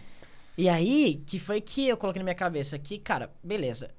Talvez não dê certo. Se não der certo, eu não quero perder grana. Principalmente pro moleque que não tem o bolso dele ali recheado de grana. O que é que ele pode fazer? Ele pode começar testando de maneira gratuita, cara. Você pode vender um serviço. Você tá vendendo a tua hora, Sim. mas a tua hora não tem custo pra você. Você pode vender é, alguma coisa que você já tem em casa. Você pode vender um processo de intermediação de qualquer coisa. Você pode. Eu quero te vender essa caneca. É, Você quer uma caneca. Eu sei que você tem. Eu pego de você e eu entrego pra ele. Eu vendo pra ele e eu ganho intermediação nessa parada. Sete formas de ganhar dinheiro. Aham. Tem milhares de maneiras de ganhar dinheiro. Você pode limpar alguma coisa, você pode passear com os cachorros da vizinha, você pode fazer cupcake, você pode fazer bolo. São diversas pequenas estratégias que podem ser feitas que vão trazendo a graninha. Foi assim que eu comecei meu negócio, com essa grana. Meu pai me deu uma graninha inicial ali, mas foi um empréstimo. Primeiro dinheiro que eu ganhei do meu negócio, a primeira coisa que ele fez foi bater na minha porta e falar assim: cadê? Manda de volta, senão eu vou começar a cobrar juros. E é 10% ao mês. é Pai sério. idiota, Nossa. pai idiota. Não, é, idiota. pai idiota, sensacional. Mas eu achei incrível isso, porque eu olho pra essa parada e falo assim, pô, é muito foda. Se não fosse isso, meu pai tivesse me dado tudo, eu teria ficado acomodado. Como vários moleques na minha condição, que eu tenho pais de ótimas condições financeiras, acabam se tornando acomodados. Porque fala assim, ah, não tenho desafio, meu pai vai me dar tudo da vida. Meu pai nunca me deu nada. Ele falou, ele tem uma grana agora, e ele vai, ele pegou e falou que vai doar toda grana que ele fizer ao longo da vida, ou então vai deixar pra minha irmã mais nova. Mas pra mim e pro meu irmão, a gente que se lasque. Caramba. Eu acho isso muito legal. Eu também, vou fazer com meu filho também, com certeza. Eu acho. Foi o que o pai dele fez com ele, tornou ele, no que, tornou ele o que se tornou. E foi o que meu pai fez comigo, com meu irmão e com a minha irmã, e os três são empreendedores. O meu irmão mais velho, Hum. ele criou uma etiqueteira, um, um- um negócio de vendas de ingressos online lá em Maceió, que bombava, chamava Maceió Pass. Hoje ele é sócio do Alok, ele tem uma agência de DJs, ele tem uma balada aqui em São Paulo, ele tem um monte de coisa, ele, é- ele tem um podcast agora também, Que legal. é que ele faz os bastidores da- do, mundo, do mundo artístico e tudo mais. Ah, que bacana. A minha irmã, com 14 anos, ela montou uma marca de roupa chamada Catio. Uma marca de pijamas que você pode sair na rua com os pijamas. Todo mundo lá em Já casa gostei, hein? E agora na pandemia eu. Exato, ela entendeu que os pijamas ou era sexy ou era muito kids. Ou era aqueles pijaminhas sexy de renda, não sei o que, ou era muito kids. Ela falou, cara, eu vou criar um meio termo, ela entendeu um gap do mercado. Ela também estava resolvendo um problema. Sensacional. E muitas vezes o problema pode ser não ter aquele produto no mercado. Sim. Isso é um problema. Mas a molecada que tá entrando hoje e procura os jovens protagonistas, é, procura eventualmente um pouco perdido, não sabe por onde começar, tem uma ideia. O que que pro jovem que tá entrando, o que que você tá oferecendo pro cara que tá entrando nos jovens protagonistas? Um método, um processo. Um processo que tem base, começa em mentalidade. Então é você desenvolver a mentalidade, porque de nada adianta a gente plantar uma semente num solo que é infértil. Então, se eu pegar e jogar a semente no asfalto, nada vai acontecer. Pode ser as sementes mais caras do planeta. E depois a gente faz preparação técnica, eh, que são as qualificações com as habilidades base. São seis habilidades base principal que a gente ensina. E aí depois a gente vai pra mão na massa, que é a execução. E no meio do caminho eu ensino criar negócios. Só que você pode perguntar, cara, mas Davi, por que, que o nome do projeto é Jovens Protagonistas, não Jovens Empreendedores? Porque eu quis, brincadeira. É porque, porque, é, porque eu acho, eu acredito muito no que você falou, que cada um tem o seu próprio caminho. O caminho que eu escolhi pra protagonizar a minha vida foi o caminho do empreendedorismo. Mas eu não sou egoísta de chegar e falar que sou o caminho pra todo mundo. Aí eu tô sendo arrogante, eu tô sendo prepotente, eu tô sendo egoísta. Eu sou o tipo de pessoa que acredita que o cara deve seguir o sonho dele. É por isso que muita mãe chega pra mim e fala assim: Davi, meu sonho é que o meu filho seja como você. Aí eu falo assim: Mas mãe, tá errado. Não é pro seu filho querer ser como eu. É pro seu filho querer ser como ele, seguindo os sonhos dele, a vontade dele, o propósito dele, o objetivo dele, o caminho dele, a jornada dele. Não a minha. Se ele quiser usar a minha história como a inspiração, como um guia, como um direcionamento para ele construir a dele, perfeito. Eu não peguei a minha vida e transformei no, no roadmap to, to success, não transformei no mapa do tesouro pro moleque seguir. Começa com mentalidade, pro moleque entender quem ele é. E aí eu vou te explicar rapidamente o processo das jovens aqui pra você sacar. Manda ver, velho. Manda Eu ver, simplifiquei eu uma sou curioso, inclusive. Simplifiquei uma parada complexa. É tipo assim. O Elon Musk, eu assisti uma entrevista dele, que ele falou que o sonho dele sempre foi povoar Marte. Sempre foi. Só que para que em algum momento ele pudesse povoar Marte, se ele chegasse para as pessoas, se ele chegasse aqui nessa sala, o Elon Musk, antes dele ter criado qualquer coisa, e ele tivesse falado para as pessoas que o sonho dele é povoar Marte, a galera ia chegar e falar: você é maluco, você é pirado, você é louco. Não que não fale hoje, mas na época Sim, falaria sim. muito mais. Não que ele não seja. Não que ele não seja também. né? Não que ele não seja. Perdi, perdi grana com Bitcoin por causa dele. Piadinha. é, brincadeira. Perdão, não me cancelem. Só uma piada. E. Só que pra isso acontecer, ele criou negócios pontes. Negócios que trouxeram pra ele uma liberdade financeira. Trouxeram pra ele uma autoridade para com os investidores e para com a mídia, para com as pessoas. Até que ele tracejou uma jornada que levou ele em algum momento a realizar o sonho verdadeiro dele que queimava no coração dele. Sacaram isso aqui? Uhum. Agora bora voltar pro paralelo. O que é propósito? Propósito, muito coach por aí, muito papo motivacional, muito guru vai chegar pra você e falar assim: você encontra o teu propósito procurando por ele. Só que não é assim que você encontra o seu propósito. Você encontra o teu propósito olhando pra dentro, olhando pra quem você é, olhando pras aptidões naturais que você tem. Como assim? Você veio pronto de fábrica pra realizar a tua missão aqui na Terra. Você veio com as ferramentas prontas pra realizar a sua missão aqui na Terra. Entendeu? Entendi. Ou seja, eu tenho aptidões, eu tenho habilidades, eu tenho talentos. Esses meus talentos, eles têm convergência direta com o objetivo que eu tenho aqui nessa terra. E eu entendo isso através de um processo de autoconhecimento, de olhar pra dentro, entender quais são as minhas aptidões, entender três coisas principais: o que eu gosto de fazer, o que eu sei fazer e o que eu posso fazer com o que eu gosto, que eu sei que tem a probabilidade de me trazer retorno financeiro desproporcional ao esforço. Por que desproporcional? Para que esse moleque tenha liberdade. Ao longo do tempo que ele vai criando negócios pontes, ele pode chegar num ponto da vida dele que ele pode se dar o luxo de focar simplesmente no que ele ama fazer e não necessariamente o que pode dar grana para ele. Porque que é que eu entendi? que quando você começa um business pensando em gerar valor e não pensando em ganhar grana, você ganha muito mais grana no final das contas. Só que você não pode ter esse quê financeiro de imediatismo. Até pelo fato do equity, até pelo fato do longo prazo. O que acontece? A galera ganha uma grana na empresa, já tira a grana e coloca no bolso, já troca de carro, já compra um É apartamento. isso aí. O equity é longo prazo, é cauda longa. É, futuro. Sim. Só que o jovem é muito imediatista. Ele quer no agora. Ele quer no presente. E o ego, o status, a vaidade prega uma peça nele que ele, ele acha que ele tem que ganhar mais do que ele deveria ganhar. Ele desmama a empresa dele, pode quebrar a empresa dele ou impede o crescimento da empresa dele, simplesmente para satisfazer uma vontade intrínseca de ego que ele tem dentro dele. A batalha é contra ele mesmo, né? Ah, Sempre é. O nosso subconsciente ele tem duas funções principais. Eu falei três, mas são duas. Economizar energia e evitar frustrações. Quando você está empreendendo, você está indo contra essa- exatamente essas Sabe o que coisas. você está falando? Me lembra de uma história legal. Quando eu visitava algumas empresas fornecedores, é, e aí eu fazia reunião no fornecedor, que eu gosto muito de ir ao fornecedor. E alguns fornecedores era muito legal, assim, que eu chegava assim, ó, nós estamos expa- expandindo a fábrica, estou colocando novas linhas, meu, papo super legal. Aí eu peguei um financiamento no BNDES, né, para expandir a fábrica, legal. Aí eu descia, dava a volta, eu saía na frente do, do lugar e eu queria ver os carros dos diretores, sabe? Aquela plaquinha, diretoria e tal. Uhum. Aí tinha uma Porsche, tinha uma BM e tudo mais. Eu falei assim, o cara pegou a grana e não botou na empresa. É que nem teve um cara que veio apresentar E o startup. Demais. E com, com razão. Teve um cara que foi me apresentar o startup. Ele levantou a manga, chegou com um puta de um relocão. Um relógio no pulso, lá de boa, bateu a mão na mesa e falou: tô precisando de grana pro meu negócio. Aí eu falei. Mas, cara, me explica mais.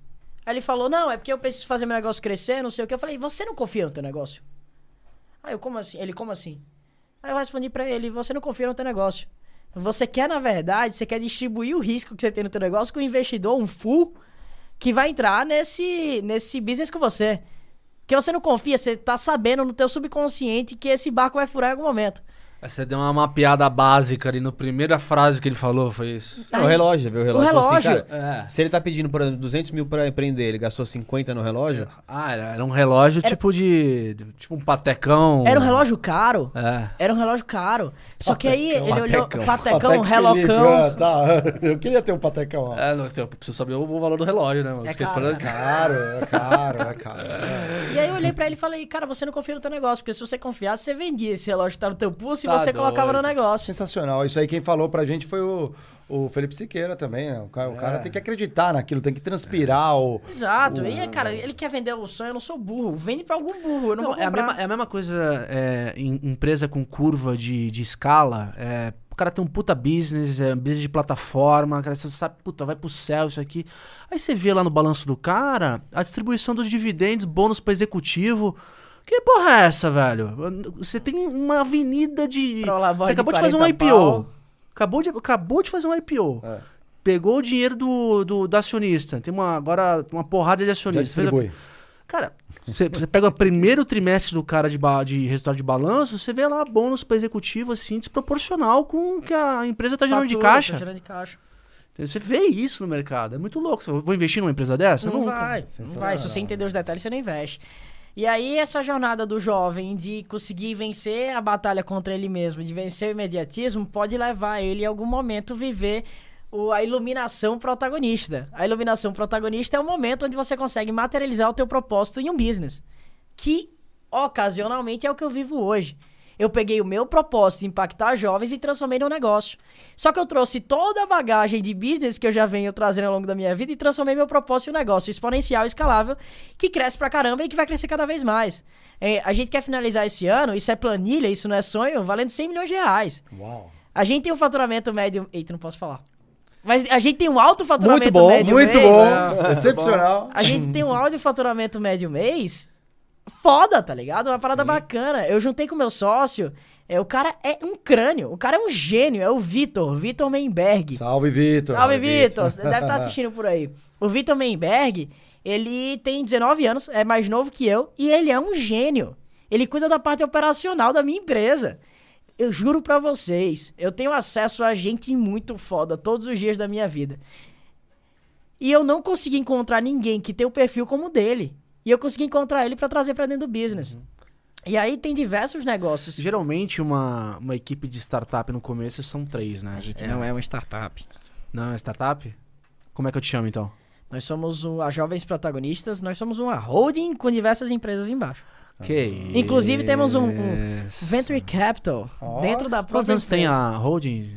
Um ano. Caramba. Um ano. Ah, então não E configura é só startup. pra empresa porque- jovem? Vocês não... não... Temos o Atés Investimento, jovens fundadores e projetos focados em jovens. E soluções para problemas que os jovens têm que a gente coloca lá dentro. A gente tem um programa de mentoring Media for Equity que a gente pluga. São três braços principais. Um deles é o JP Grow, que é esse projeto que a gente trouxe um Venture Capital para dentro. Próprio. A gente criou um você sistema. Cria um CNP, você encontra organizações paralelas embaixo Exato. da holding. A gente é JP Mas ó, o ponto que eu ia é colocar é o seguinte: Educação. geralmente, uma, uma equipe para escalar uma, uma ideia nova são três pessoas.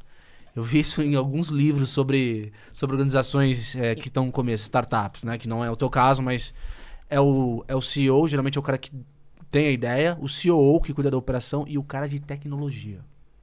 O cara de tecnologia, geralmente, ele tem que puxar um cara que manja dos Paranauê do sistema, que vai. Então, mas Se não manja, tem que conhecer alguém que Mas manja. isso é pra, porque eu falei, só pra gente não fugir do tradicional. Isso é o tradicional, startup, modelo tech digital. Só pra porque a gente tá falando com muita gente. E tem gente que vai criar uma startup ou um business, não é uma startup, mas é um modelo de negócio regional ali. Então ele não precisa ter um CTO. Sim. Mas o cara que toca o negócio, ele tem que ter. Total. É. Então acho que esse é, essa é a parada mais difícil que a gente encontra hoje em dia. É. É, não, não, é. Ah, vamos fazer o seguinte aqui, porque eu tenho uma dúvida que você vai me responder. Você falou que é, lá no- nas origens você vendeu a tua primeira empresa ali por 600 mil. Eu quero saber o que você fez com essa grana, mas antes disso, vamos dar uma olhada na galera do Festa da Firma, que hoje eles estão impagáveis. Para quem não sabe o que é o Festa da Firma, segue aí no Instagram, esses caras são demais. É uma galera infiltrada nas empresas que trazendo a realidade pra gente. Vamos dar uma conferida aí na tela, galera? Qual é o meme de hoje? Vamos lá. Vamos ver aqui.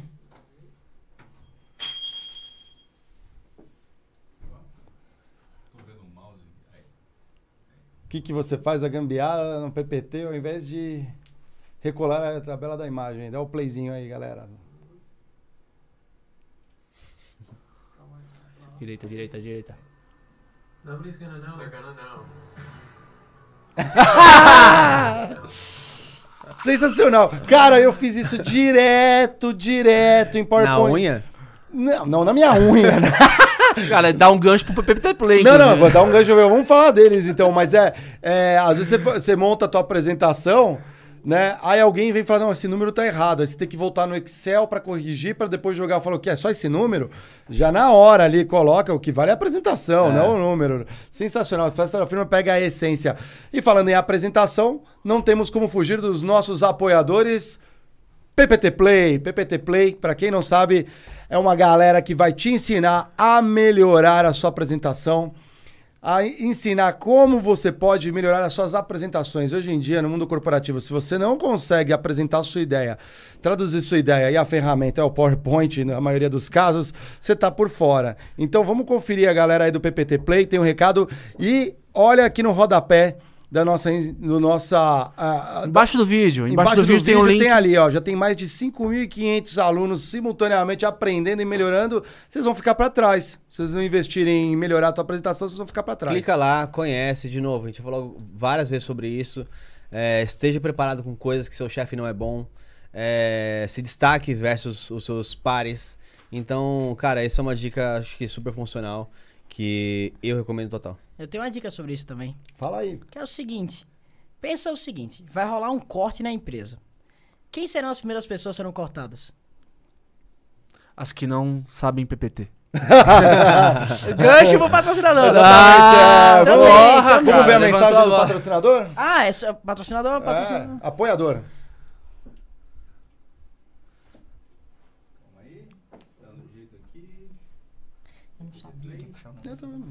Fala Não, pessoal, aqui é o Renato de Paula Cara, da é PPT muito Play. Vou passar para vocês agora uma dica muito útil para quando você precisar criar slides com listas numéricas. Vem comigo. Então, vamos fazer aqui um antes e depois. Aqui eu tenho um slide bem ruim, tá, gente? Olha esse título aqui com essa fonte parecendo Velho Oeste com essa ondinha, não cola. Eu tenho aqui os bullet points, essa massa de texto que foi jogada aqui sem formatação e uma foto totalmente clichê e essa área do slide totalmente vazia. Veja como que eu refiz esse slide. Se liga aqui.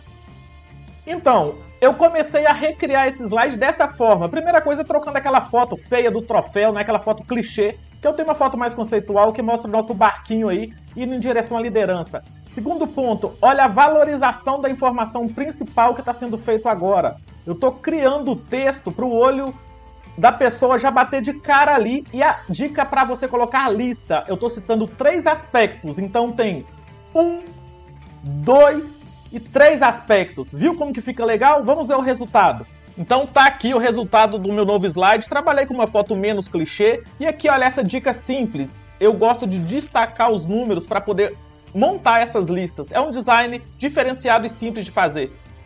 Espera aí que não acabou não. Tá vendo todas essas animações aqui? Parecem cenas de vídeos, não é isso? Eu fiz 100% do PowerPoint e faz parte do meu curso de slides dinâmicos. Eu vou te ensinar o passo a passo, tá? Para você dominar o PowerPoint.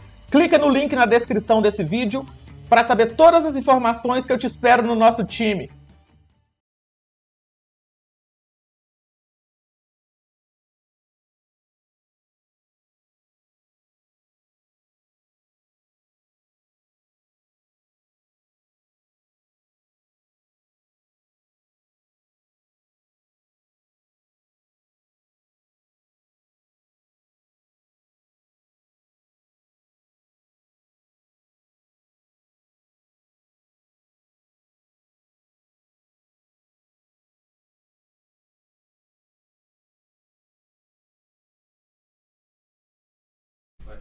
Valeu, estamos de volta aqui no Critique Podcast, o que as empresas não mostram com o nosso Davi Braga. Davi, eu quero saber, você pegou aqueles 600 mil e gastou em chiclete, videogame, Mas tem farra. em farra, foi pra balada. Sem zoeira. Que legal. Mesmo. Conta aí, conta aí Você como é que eu foi. zoar? Não, não, eu é legal, zoar? é, porque eu faria o mesmo, eu essa, acho. né? Não, Quebrou, eu investi quebrou. num fundo. Não, Cara, sei lá, eu jovem eu ia gastar, sei lá. É, Não, não foi tudo em farra, não. Mas gastei bastante em farra, assim. Cara, eu fiz muita merda na vida, porque a galera acha que eu sou muito certinho, sou muito quadradão. Aqui, tomando uma cervejinha aqui com a galera. Um Aê, brinde. vamos brindar, Brinde, vamos cara. lá, Brinde. Eu vou na diferente aqui, porque Um eu sou diferente. Aê, valeu. Cara, na verdade, é, eu comecei a investir, investi em algumas empresas, investi em algumas startups. E também eu apliquei na bolsa, né? Clássicozão, aplicar na bolsa. Legal. E a graninha que sobrou eu queimei. Ah, Indico? legal. Não. Não, mas você tem... Sabe o que é curtir a vida? Tipo, é você fazer merda intencionalmente? Eu mereço, o famoso eu, Eu mereço. mereço. Aquele tipo, filme do Save Ferris lá, curtindo a vida doidada, assim. É tipo isso, Ferris eu vivi um Bueller. pouco disso. Eu fui pra, eu fui pra Jurerê, eu aproveitei igual um maluco, cara. Se eu mostrar um vídeo pra vocês, você vai pirar aqui. Eu quero ver depois. Eu mostro, virar. Tá com quantos anos aí? Ah, isso eu com 18 anos. Com 18 anos. Já podia beber. Já, já, já mostrava a carteirinha de estudante boa. não, não. Aquela lá, aquela lá. Ah, aquela, aquela- lá que todo mundo tem um contato que roda e você compra. E eu morava nos Estados Unidos também, né? Então lá é 21. Sim. Ah, você teve uma experiência no exterior, né, cara? Morei 4 anos fora, cara. E aí, é, você falou, como é que, o que que isso te agregou enquanto Davi do futuro aí, você ter passado por uma experiência nos Estados Unidos? Testes, novamente. São três coisas: aquilo que você sabe, aquilo que você não sabe que sabe, e aquilo que você não sabe que não sabe. Como assim? Você tem nome de janela de Johari. Sério? Não É, sabia. É, mostro. É. Do O caralho. primo falou isso também lá no Flow. Eu não vi. É, Do super, caralho. super interessante. Quem eu recomendo, o primo no Flow, uma conversa muito, muito da hora. Eu tenho que assistir. Vou assistir. Meu primo é um cara que eu admiro demais. Sim. Acompanho bastante. Ele é bom. E essa pegada, cara, o- os Estados Unidos me mostrou diversas coisas que eu não sabia. Me mostrou diversas coisas que eu, tinha, que eu tive a convicção e a certeza que eu precisava aprender mais. Assim como também me fez mergulhar pra dentro, olhar pra dentro, ver quais eram os meus defeitos, ver quais eram as minhas aptidões e ter certeza das minhas aptidões. E foi lá que eu entendi uma parada bizarra, velho. Que foi um pouco dessa minha jornada nos Estados Unidos que me levou a começar a entender o que eu falei no começo do podcast. De que eu tava fazendo as coisas com muito esforço, com muito trabalho. E lá nos Estados Unidos, isso foi a observação mesmo, observando. Eu entendi que tudo é fácil. Tudo é feito pra ser fácil. E quando é difícil demais, você tá fazendo errado. Tipo, você compra alguma coisa na Amazon e você quer abrir o pacote. Se for difícil, você tá fazendo errado, que tem um jeito Sim. mais fácil de fazer. Eu coloquei isso na minha cabeça, aquilo foi plantado lá, até que, novamente, o input. É. Quando eu recebi outro input, eu conectei os dois, gerei um output e falei, cá, é eureka, é isso. Preciso melhorar nesse aspecto. Os Estados Unidos me fez desenvolver uma, uma independência, porque eu fui com 16 anos já. Me fez desenvolver uma independência dos meus pais gigante. Porque eu que fazia tudo. Eu que tratava tudo. Eu que paguei meus intercâmbios. Então aquilo ali me deu uma posição onde eu olhei pra mim mesmo e falei, cara, mudou conta. E meu pai me fez um desafio, eu adoro desafio. Ele falou, você ganhou no Brasil. Com 16 anos, quando eu fui embora, eu já tinha participado do Shark Tank, já tinha lançado meu livro, já tinha... Como foi isso de passar no, no Shark Tank? Foi legal? Foi muito. Eu vou falar sobre isso logo Aham. depois. E aí eu vivi essa parada, eu fui pros Estados Unidos. E aí meu pai chegou e falou assim: Você é bom no Brasil, você tem meu sobrenome, você tem os contatos, quero ver se você é bom lá fora. Deu uma semana. O diretor do colégio me convidou pra traduzir meu livro pra inglês e utilizar como material didático no colégio. Eu comecei a dar aula de business lá fora. É, eu nem sabia inglês direito, eu aplicava a prova pro professor. Eu comecei a criar vários projetos dentro, criei grupos dentro do, dentro do colégio. Então eu falei, cara, isso me provou pra mim mesmo. Eu falei, putz, é, se antes eu tinha insegurança em relação a que, que será que eu só consegui ganhar por conta do apoio que meu pai me deu? E aí lá eu falei, não tenho apoio do meu pai, não tenho sobrenome, ninguém me conhece, não usava carteirada de Instagram nem nada do tipo, e eu consegui conquistar coisas extremamente relevantes lá fora. Então isso me deu uma satisfação comigo mesmo. Falei, cara, eu sou bom mesmo. e eu não tenho, eu não tenho, eu não tenho, eu não tenho problema de assumir isso. Eu sou bom, eu sei que eu sou. E, e foi tipo semente pra você desenvolver ideias futuras que você trouxe pro Brasil. Sem dúvida, Entendo. encontrei diversas coisas lá que aconteciam, tipo o processo educacional, e me fez ter a plena convicção de que o sistema educacional no Brasil é uma bela de uma bosta. e que eu precisava me movimentar para resolver. Como bom empreendedor, um dos nossos projetos dentro das Jovens Protagonistas é ensinar educação empreendedora, eh, protagonismo, eh, desenvolvimento de habilidades socioemocionais e finanças para jovens dentro do colégio. De jovens para jovens. Louco. Os jovens querem escutar jovens, os jovens não querem escutar um chatão que fica de terno ou então camisa de manga comprida. Isso é outra parada foda pra caralho no sistema educacional que a gente vive, porque o mundo tá mudando e as, e as disciplinas são as mesmas, né? Tipo, educação financeira é algo, cara, que tem muita gente desenvolvendo coisa boa no mercado aí de educação financeira, o Primo Rico é um deles, né? Mas se você for pegar a grade curricular tradicional, ela não, não, não, não deposita na, na- no ensino nenhuma perspectiva de educação financeira.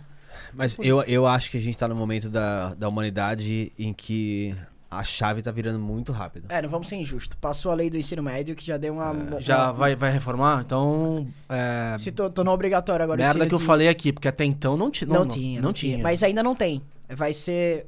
Por causa da pandemia, eles adiaram.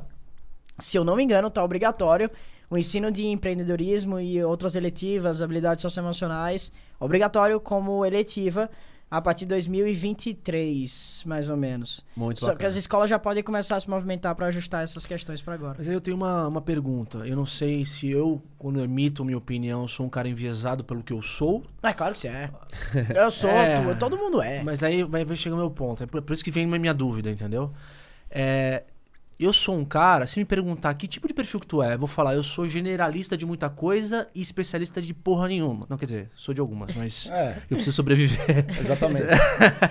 Eu, eu acho que sou, na minha carreira eu fui, eu desenvolvi uma especialidade, cara, assim, e fui melhorando ela. Mas no geral, eu é, o é o meu estilo ser generali- generalista de várias coisas. Você é um né? curiosão. Eu sou curioso, um cara curioso. Aqui nós temos quatro curiosos nessa. É, quatro curiosidades. A pergunta que não quer calar é: o mundo, o futuro vai abraçar mais as pessoas que têm uma interdisciplinaridade, ou seja, são generalistas de várias coisas, ou ela vai abraçar os especialistas, aquele cara que faz muito bem a tecnologia? Os dois. Eu acho que é os dois. É o T-shape. O famoso T-shape. O cara que entende um pouco sobre tudo, mas entende muito o que ele se pretende dominar. É, porque eu vejo um paradoxo aí, né? A- a- Ambos os perfis são chaves, assim, em algumas coisas, né? É, mas esse é o ponto. Quanto mais você cria nova, tipo, o mundo ele se é, ele se expande em relação a oportunidades e cada vez mais você pode ser especialista em coisas mais amplas. Mas ainda assim você tem especialistas nessas coisas mais amplas. Caralho, pô. Eu nunca É. tinha pensado isso na vida, que bizarro. Eu juro que eu vou chegar, sair daqui e vou anotar. Não, mas é porque assim, pensa o seguinte, você é, tinha alguém que fazia muito bem a parte de, sei lá, de logística. O cara era ótimo de logística generalista. Hoje você tem um cara especialista em logística de é, Modal lá. É. Então, o mundo acho que cresce assim, ele se expande em relação a, ao, ao que é as opções que você tem de trabalho, de funções, de matérias, e ao mesmo tempo ele se especializa ou fica cada vez mais profundo dentro da sua. Se é, afunila. É, exatamente. É impressionante quando eu, como eu vejo alguns executivos, dentro da minha empresa mesmo. Cara, se você pegar a operação, o cara não vai saber a resposta de várias coisas. Mas é impressionante como ele domina o time todo, que é especialista em cada área ali. É muito louco isso, Mas cara. tem um segredo pra é- isso. Esse cara, ele sabe fazer uma coisa muito bem, na minha humilde opinião. Ele sabe fazer as perguntas certas. É. Se o cara não sabe fazer as perguntas certas, ele não chega a lugar nenhum. Delega, você né? fica patinando. É, e saber delegar também, né? Porque não é delargar. Você pega e tal, você se vira aí, galera. Eu sou o chefe e vocês se viram. Delegar e acompanhar se o cara tem uma dificuldade, está indo. Tem o Vicenzo aqui que falou assim que você não tem. Você é muito jovem. Acho que ele não pegou o início aqui da conversa. É, a gente vai ser preso, Polícia Federal.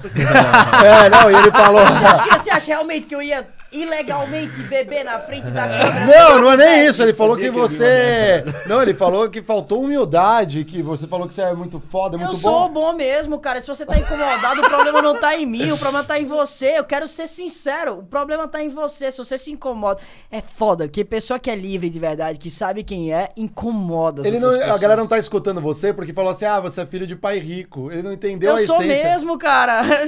Qual o problema disso? Quer Exato. passar três horas discutindo comigo? Não é sobre as oportunidades que você recebe, é sobre o que você faz com elas. Vários amigos meus, todos praticamente, receberam as mesmas oportunidades que eu, do mesmo colégio. Fizeram intercâmbio também, fizeram tudo e hoje são, ficam coçando os ovos aí deitados Ah, na tá cama. careca. Nem de- todos são seus amigos hoje, certo? De maneira alguma, são colegas. Ah. Eu não sou, eu não sou escroto nem egoísta também de largar os caras e falar, eu sou o picudo, eles que se lasquem pra lá. Eu simplesmente desenvolvi uma coisa chamada nível de profundidade de amizade. Alguns têm um nível de profundidade de amizade mais profundo e que eu quero mais perto de mim, outros têm menos. Aquele círculo mais próximo. Ah, você vai fazendo a seleção natural da- das pessoas que, que você tem que ter A perto. tua cabeça muda, teu papo muda, tuas intenções mudam, é o que você quer escutar muda. Simplesmente o processo de filtragem é natural com a maturidade. Eu fiz um post ontem, ou não, hoje mesmo, fiz um post no Instagram sobre isso, de que com o passar dos anos, a minha quantidade de colegas diminuíram e a quantidade de amigos mesmo aumentou. Então é assim, é a quantidade diminui, a régua aumenta. Sim. Fato. Macro versus. E aí, pra- sobre, a parada é. do, sobre a parada do especialista. É, a mania que o jovem tem é querer abraçar o mundo, né? É querer ser, um- querer ser bom em tudo. Eu falo pra galera que eles têm que ser muito bons naquilo que eles naturalmente são bons fazendo. E não querer assumir tudo, puxar a responsa pra si e fazer um pouco de tudo. Eu tenho um cara de finanças na minha empresa, na Jovens Protagonistas, que é o Rodrigo, que inclusive ele é meu amigo de infância. Um dos que zoaram da minha cara, fizeram bullying comigo quando eu era jovem e hoje ele trabalha comigo. Ah, que legal. Normal, né? Legal Ah, isso. legal. Hoje você zoa ele. Hoje eu sou ele. e aí, cara, eu, eu cheguei com ele, bati esse papo. É, por exemplo, quem toma as decisões de finanças da minha empresa? Eu sou o CEO. Quem toma as decisões de finanças é ele. Eu dou recomendações, ideias, estratégias, mas o gatilho quem aperta é ele. Porque se eu contratei ele, já foi aprovado no ato da contratação. E eu entendi que ele era melhor que eu naquela área específica. Eu não quero ser pouco bom em tudo. Eu quero ser muito bom em alguma coisa. E aí o sistema educacional peca pra caramba em duas coisas principais. Primeiro, que ele ensina a gente a ser um pouco bom em tudo. Um pouco bom em física, um pouco bom em química, um pouco bom em matemática, um pouco bom em geografia. Que na vida real, pra você ter sucesso, todas as pessoas que têm sucesso, elas são muito boas em alguma coisa. Então, quando você falou que você era um generalistazão, mas não era muito bom em nada, depois você foi uma piada, eu me assustei. Falei, caramba, como é que você tem sucesso, você não sendo muito bom em Não, alguma eu coisa? sou. Aliás, senão, o meu Diego salário é humilde. baseado. Não, o Diego é humilde, ele não quer falar, eu, mas ele é muito bom. Eu é. construí a minha. Não, eu, eu teria sido leviano se eu negasse a minha, a a- o fato de eu ser especialista. Porque eu cresci a minha vida toda como um especialista de finanças barra tecnologia. Eu tô no meio dessas duas indústrias, né? Mas como eu sou uma pessoa muito curiosa, eu valorizo demais o fato de conhecer muitas coisas de uma maneira não tão profunda. Isso me compõe como ser humano, tá ligado? Com certeza, e te compõe como um businessman, te compõe como executivo também. Sim. Porque sim. você traz novas referências pro game. Sim, mas eu não posso excluir o fato de a, especializa- a especialidade ter me trazido aonde eu tô hoje em dia. Eu ia né? falar uma parada bizarra. Talvez a- a- o fato de ser generalista te traz mais profundidade no assunto que você domina. Exato. Porque você traz referências de outros lugares pra você se- plugar na tua área. Eu, eu vou, eu vou contar uma experiência pra vocês aqui. Acho que é uma das é, eras, umas, umas faixas da, da minha vida mais fascinantes que eu passei foi ter estudado na Unesp Bauru, porque na Unesp Bauru era, Bauru era um não tem amigos, hein? Pois é, ele era de Guaratinguetá. A gente é formado na Unesp, Ei, eu sou de Bauru. Vai tomar. É. Porra, ao vivo não, né? Não, Eu só falei Bauru, Pô. só. Só falei. Então Ele o Geiger continua, a culpa sabe. é dele. Cara, Geiger sabe. um abraço pra galera de Bauru, amo vocês, galera. Ei, Bauru. Saudade, eu acordo todos os dias com saudade da Conta galera. aí, conta Volta aí. pra lá, pô. Não é, aí é Peter Pan, né? Toma essa. Aí é- não, mas é- aí que tá. Bauru, eu gosto da cidade, mas quando eu voltei pra lá um dia sem as pessoas, cara, parece que quebrou um encanto. Não faz A sentido. mesma coisa acontece Porque comigo. Bauru, eu tenho saudade da cidade com as pessoas dentro. É muito louco isso. Quando eu cheguei lá e não tinha mais nada daquilo que eu vi, puta, faculdade diferente, pintou um muro ali, desenhou ali, é, mudou a. Puta, construiu um chafariz ali. Eu Falei, caralho, mano. Não, é o mesmo tá lugar. chique, Não- não é chafariz mesmo da lugar. Unesp, Cadê as pessoas? Então, assim, eu, eu meio que. Foi uma emancipação da saudade de Bauru que eu tive, mas. Ok. Então não volta, não. O que, que tinha em Bauru? Bauru tinha 20 cursos diferentes de. Presunto. Tinha. Tinha três. Queijo. três- é? Presunto, queijo, tomate. Mas, é, então, mais ou menos por aí. Cara, é, assim, é, foi, é, era, era tão louco porque a gente era da faculdade de engenharia, só que tinha faculdade de ciências, tinha faculdade de artes e tinha, é, se eu não me engano, a, a parte de biologia, né, de, que também estava na faculdade de ciências. Ao todo, tinha uns 20 cursos. Uns 20 cursos.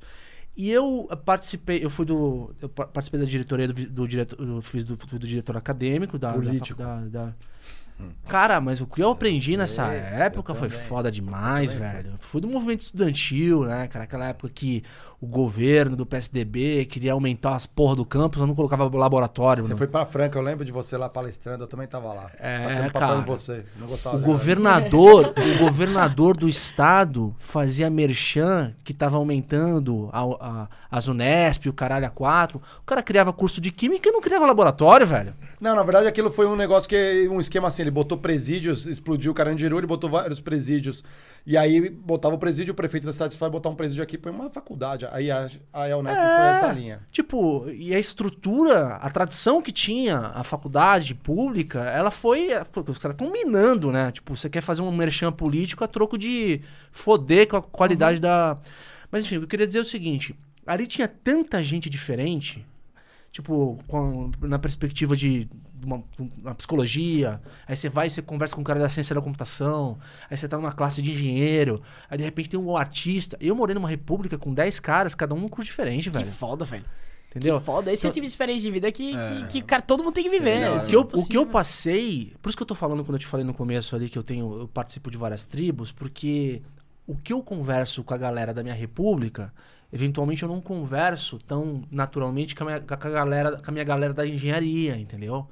Então, a minha vida me proporcionou isso. E eu, cara, pra mim, isso aí não tem preço. É impagável, sem dúvida. Então eu acabei sendo uma pessoa que é, entrou para esse hall de, de, de, de falar, de conseguir pensar várias coisas, mas não ser talvez generalista de nada, a não ser na minha carreira que eu tive um crescimento, etc.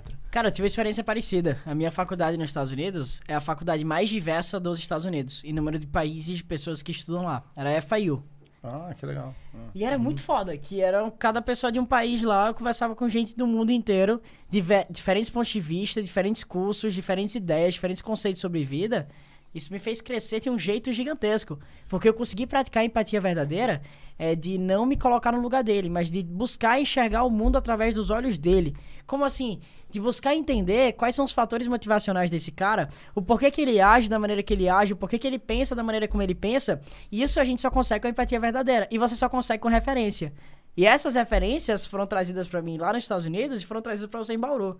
Então essa parada faz você é, ma- amadurecer pra caramba, faz você entender o mundo, enxergar o mundo sobre outra perspectiva. Quando você consegue colocar a ótica de outra pessoa no teu próprio olho, pra você enxergar o mundo sobre a ótica dele, essa parada é bizarra, velho. Essa parada é muito foda. E você conseguir pegar essa ótica e você aplicar pro mundo dos negócios na tua área que você é especialista, pegar uma referência de um- algum conhecimento que você adquiriu, de alguma coisa que alguém falou, e trazer pro business, isso traz uma riqueza gigantesca pro business. É por isso que meu time é extremamente diverso.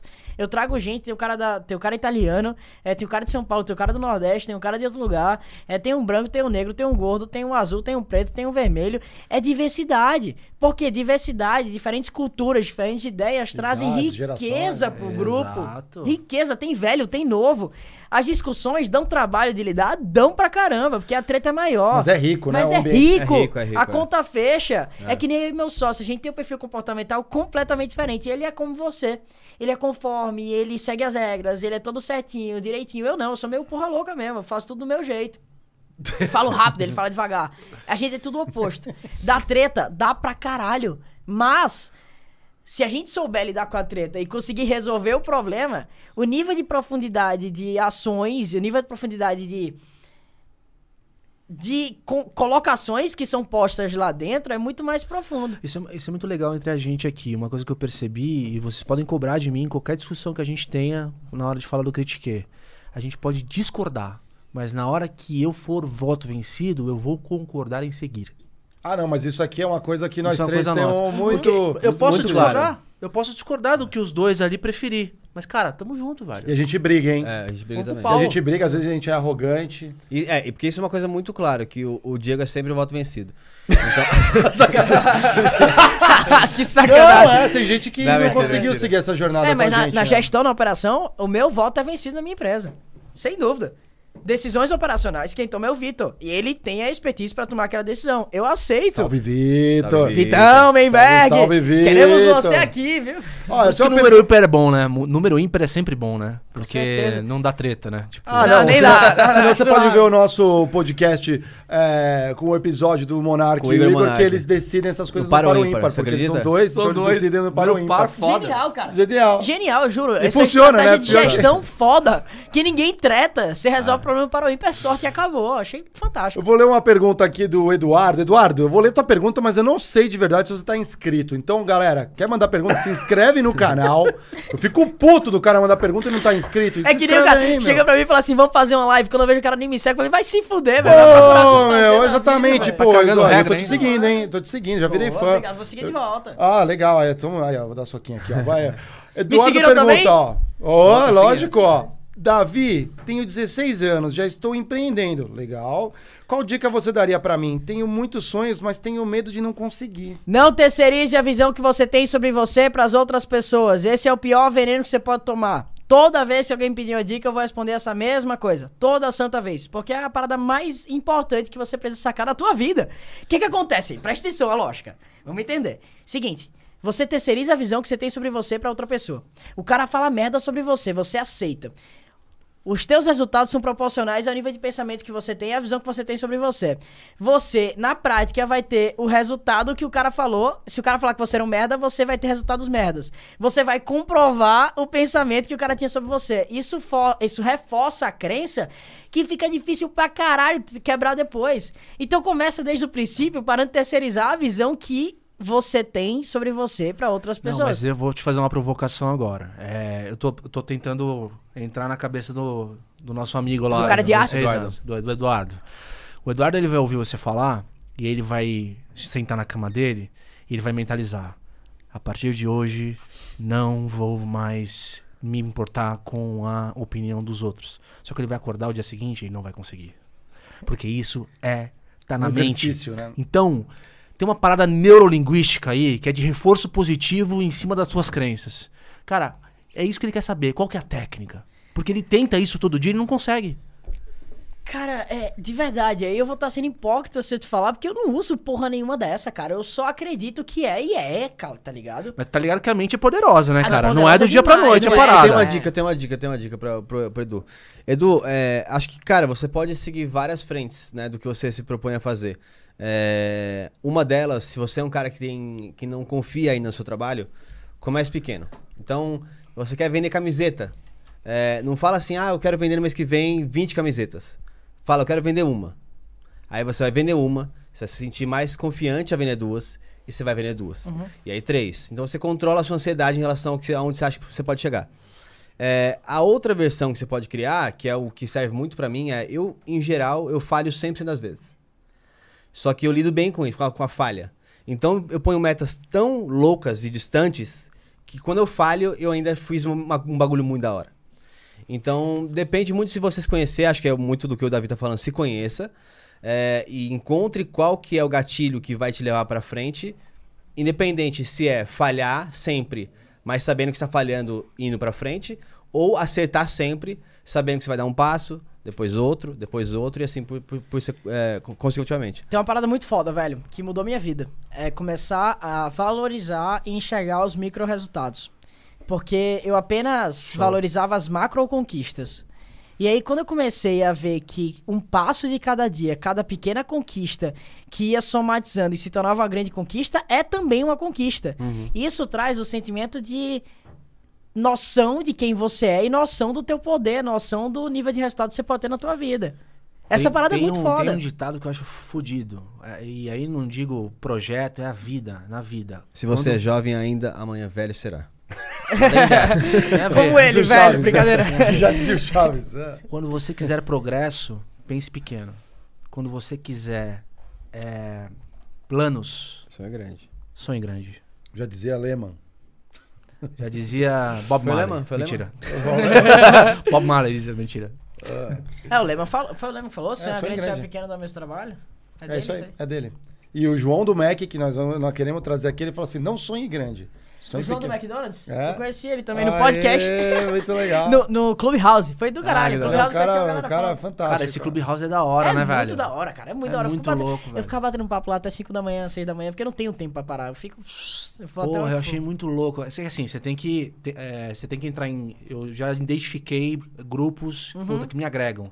E geralmente esses grupos tem que ter uma organização ali da fala. Né? Tem. Tem que ter, ter um, um mentor e tal. Legal. Eu e o Diego entrava lá e a gente botava no título assim: vem aqui falar mal da sua empresa. e aí começou esse podcast. É. E o- o- o- Tem muita sala boa. Tinha sala. é, i- imite, imite o Jacan. Tinha sala só pra imitar o Jacan. Tom Mentira, minutos. É, Tom juro Pedro. pela minha vida. É, eu te- o- é, faltou tempo errou, tempo errou. Era muito. Ter sala de imite o piloto de avião era muito bom também, cara. Eu me divertia muito, velho. Sensacional. Juro, cara. Eu, fiquei fã do Clubhouse, que era muito genial a parada Mas que rolava flopou. lá dentro. Flopou. A galera do. Flopou, vírgula. Seus iPhone. A galera do Android voltou agora e é o mesmo hype que tava tendo da galera do iPhone, é? tá tendo agora pra galera do Android. Só que ó, em outra proporção, mas a galera tá to- tocando lá, tá fazendo. É, me convidaram depois que eu não sou. Eu não sou hyper, né? Eu sou um cara que foi convidado depois, assim, depois que eu. que eu- Quem me convidou foi esse louco aí, inclusive. Pro Clubhouse? Pro Clubhouse. Mas só que foi tarde. Eu vi um monte de gente no Twitter. Vamos pro Clubhouse. Falei, puta, eu nunca recebi convite. Cara, eu meu. entrava pra badernar. Eu entrava num negócio e pedia a palavra. Eu entrava e desconstruía tudo que a galera falava. Só Já- de, só de O do birra. contra, do Não, contra. é, né, na verdade, às vezes não é nem o que eu pensava em essência. Eu adoro fazer Mas isso. é exatamente, é só pra gerar só pra um discordar. outro ponto de vista É. e gerar debate. Então eu virava o. Nem eu, nem, nem concordo. É, Pode no ser qualquer assunto. Isso, cara, todo debate, qualquer posicionamento que a maioria tinha, eu tinha um posicionamento diferente. Só pra ver que onde vai só dar. pra ver onde vai dar, só pra Mas ver todos que... meu, Deixa é, eu ver esses argumentos meu. aí dessa galera se dão Tem um conta mesmo. saco de gato. Aí você corta no fundo, os gatos caem e se acha aí, meu. A, a- a ideia tá lançada. Planos obscuros, critiquei, vai Diego, corte o saco. Corte Cara, eu tenho meus gatinhos em casa, deixa eles lá, fica com seus É, morangos Só aí. depois que eu comecei a falar que eu percebi que ele fica sentido quando eu falo Não, gato. é de gato. Conta pra gente qual foi a experiência do, de no Shark Tank. Foi muito show, cara. Meu vídeo é o vídeo mais visto da história do programa, tem mais? Uau! Eu fui o mais novo a participar e meu vídeo é o vídeo mais visto. Recebi o não, sonoro não lá, comecei Sério? a chorar. Fiquei triste pra caralho, porque é a questão da expectativa, né? Na minha cabeça eu ia levar um sim. Mas qual que era o business? Era, Era cheat, era de cheat. Ah, não, cheat. jovens, Ah, tá. jovens, se eu fosse lá, não Ah, cabia então você lá. provou pra eles que no fundo é que você tinha razão. Com aquele business, não, porque foi uma bosta, realmente. Ah, Com aquele business eles estavam certos. Eu falei hoje na entrevista que se eu. Aí falaram assim: no lugar dele, você, você faria. Você, meu Deus, eu tô gago. não, tá No Eu, eu lugar- também tenho a mesma coisa. No lugar deles, você falaria sim ou não? Óbvio que não. Meu negócio era ruim, cara. Era ruim. Eu não tenho problema nenhum em assumir isso. Eu não tinha pensado em. Ah, não, foi o teu speech. Foi, foi o negócio mesmo que tava mal, mal formatado. Não, Porque às o, é o a tua- speech foi perfeito. Ah, o entendi. speech foi perfeito. Tanto é que é usado hoje em, em aula de pitch no Brasil inteiro, por faculdades, professores e tudo mais, que o pitch foi lindo, foi redondo. Mas o negócio não era muito bom. E eu não tinha o nível de maturidade que eu tenho hoje pra entender a visão de business que hoje eu tenho. Então eu pequei em coisas simples e que eu analisando aquele business eu não investiria naquele momento. Eu falei, eu posso investir em breve. Tanto é que depois que eu apresentei os números, os dados e tudo mais, a galera do Shark Tank que me mentorou, me deu uma ajuda depois, eles falaram, cara, eu- talvez eu tope até investir. Eu falei que não, porque eu tava indo para os Estados Unidos. Ah, Se eu tivesse recebido o sim no Shark Tank, eu não teria ido para os Estados Unidos, eu não teria entrado nesse processo de autodesenvolvimento, eu não teria entendido defeitos e falhas que eu tinha, eu teria ficado preso no Brasil acorrentado aqui dentro.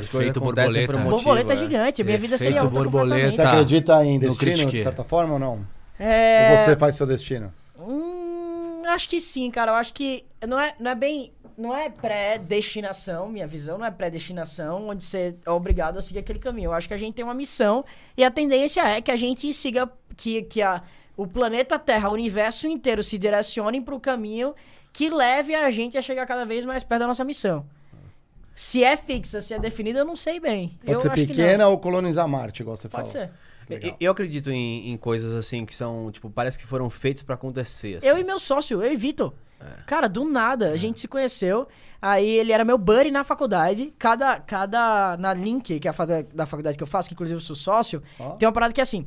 É, todo galera que entra nova, a galera da turma anterior direciona e mentora alguma pessoa lá de dentro.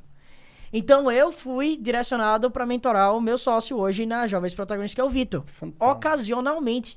Ele tinha um projeto muito similar com o que eu queria fazer com a Jovens e falou, cara, bora se juntar. Isso é destino? Isso é o que? É, é ocasião? Cara, eu não acredito nisso. Eu acho que tem um porquê. Não, tem, tem um porquê, acho que também um pouco do, do, do porquê eu conversei com o Mário também, o porquê eu estou aqui, porque estamos todos aqui. É, aproveitando, inclusive, isso, vou deixar um desafio aí para jovens que estão no- nos, nos vendo é, e, dizem, por exemplo, eu não tenho dois mil reais para investir no meu negócio. É, tem uma ideia. E talvez é, seja o destino. Eu não vou poder ajudar todos, óbvio, mas eu vou escolher um. Então, manda a sua proposta aí. um- Eu tenho esse negócio, eu preciso de dois mil reais para fazer acontecer. Eu entro também. Faz um negócio bem feito, apresenta ele, manda pro, pro meu e-mail, descubra meu e-mail. É. Já fica a dica aí. Vai, vai caçar, procura meu e-mail. É, e manda um plano bem feito que eu vou investir dois mil reais Eu e o Davi vai dois investir mil. mais dois mil. Então a gente tem quatro mil reais aqui. Ó, Investe Davi. também? Opa, vambora. Dois pau? Bora. Investe também? Já tem oito pau aqui, ó. Oito Você mil tem reais. oito pau na mesa. Dez com o cara, que ele vai dar. Vai valer outros dois, esse outro. O- A ideia dele vai valer oito, outros dois. oito mil reais. É real. É, mas faz bem feito. Porque, gente, não adianta mandar, tipo assim, ah, tem um grande sonho, eu quero pagar tal conta. Tem que ser moleque. É um tem- tem- moleque que é um negócio, é, vai fazer bem feito e a gente vai ler e falar assim, hum, ok, vale a aposta. Já põe até no- já ajuda a gente também, pelo amor de Deus. O nome vai ser do meu, aposta em mim. E aí põe um negocinho, escreve aí lá a sua história, a gente, eu vou ler e vou escolher um. E essa dica é para um cara que tá aqui na live, Yasema Mona, que eu tô vendo aqui, ó. Ele mandou a pergunta, já respondemos agora. Do Shark Tank? Não, respondemos agora. Ele tem uma ideia. Só que ele Olá. precisa. Ele perguntou como que ele consegue um investidor anjo. Primeiro você precisa estruturar o teu business, depois você pensa em investimento. Primeiro valida o negócio, deixa o negócio redondo, depois você começa a pensar em receber investimento, cara. Cara, é, vamos passar para a indústria de educação, cara. Eu queria. é, Vamos, vamos viajar um pouco no mercado aqui agora. Você é um cara que tá, tem uma EdTech, né? E na toada do surgimento de várias techs, fintechs, fashion techs, é, e. Fintech. Fintech, É, uau. fintech, Esqueceu tudo dela? Tech. É, não, fintech não. foi a primeira que eu falei, pô. Ah, você falou? Viajei então. eu tô É, meio, eu tô meio fã mesmo. Não, é que você tá com uma gravata aqui, que é seus cordãozinhos. Dá uma ajustada aí, ó. Me- é sério, eu tenho Quem toque. tem toque pira, quem tem- Eu tenho toque com essas coisas. Não que eu, eu, eu- eu vou dar uma conferida aqui. Vai lá, continua, Diegão. Agora acertou sua gravata aí, Cara, moderna. esse Essa é comentário é, gravata. típico seu. Não, típico. é- esta é a Ele é o hater, gravata. ele é teu hater. Não, não é Não, hater. tem toque mesmo, tem toque mesmo. Eu tenho toque, mas essa é a gravata do home office. Porque antigamente o cara, pra Aham. se apresentar, ele tinha que ter a gravata. Esse é o estilo de pessoa que eu quero trabalhar comigo. Vem de moletom, Nem assim. aí, tranquilo. Ah, pô. Eu só sim. uso blusa básica, cara. Uma vez eu fui na entrevista, o cara falou, vende blusa social. Eu falei, não vou. Ah, Não adianta. Na TV? Na TV. Eu falei, ah, não vou. social. Eu falei, não vou. Eu, não adianta. eu gosto de Tá track field. Alô, track field. Real, sou heavy user. Manda umas track field pra nós lá. Não vão mandar, porque a galera Trackfield tá muito ultrapassada, ninguém tá assistindo o nosso canal. Só se for muito inovador pra mandar um negócio pra gente vestir Trackfield. Ah, eu acho que eles não dão conta, não, cara. Eu acho que não dão. Eu desafio alguém também, que já Trackfield. desafio. Eles não conseguem patrocinar um, um podcast com alto potencial. Vai patrocinar um cara bonito igual você.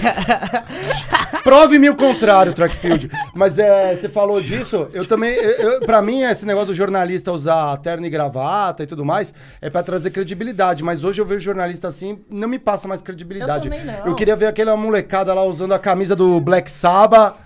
Né, com, com um piercing no nariz e falando as notícias. Eu ia falar, porra, esse cara. O G1 tinha. Você não Sim, lembra? o G1 tinha, mas o que aparecia aconteceu? às 2h15 da tarde ali. Então, o que aconteceu? Tipo, dava- Por que esse cara não é o âncora da TV? Porque talvez a família tradicional brasileira não curtia o É, estilo tem, dele de tem, comunicar. um- tem uma transição, eu acho. Um preparo. É isso. Talvez lógico. dentro da É internet, lógico. dentro de um espaço Fala a específico. transição pro Mark Zuckerberg. você quer, você quer, quer virar a chave na sociedade De brasileira? uma hora pra outra, é impossível. Que é uma das mais conservadoras que existe no mundo. Cara, é, Eu óbvio. quero. Mira, mira, primeiro mira. Tô falando que é Tem que possível. mirar. Se vai acontecer no futuro. Não, é legal que você tem esse pensamento, eu acho super bacana. Agora, fazer de uma hora pra outra. Não vai dar. Não dá. Não dá, não dá. Eu sei, eu só sou. É um sonho utópico. Mas é, a, a gente podia. Aí, ó, Estúdios Flow, vamos montar o nosso jornalismo aqui com a galera. Muito foda a sacada, olha. ó. Chega a brilhar o olho do senhor. Não, não é isso, é que assim, se deixar, eu tenho 2 bilhões de ideias. Aí eu escolho qual vai materializar. Né? Se, se você sentar comigo, eu vou te dar 10 ideias. Enquanto a gente fazia MBA junto, a gente fez MBA junto.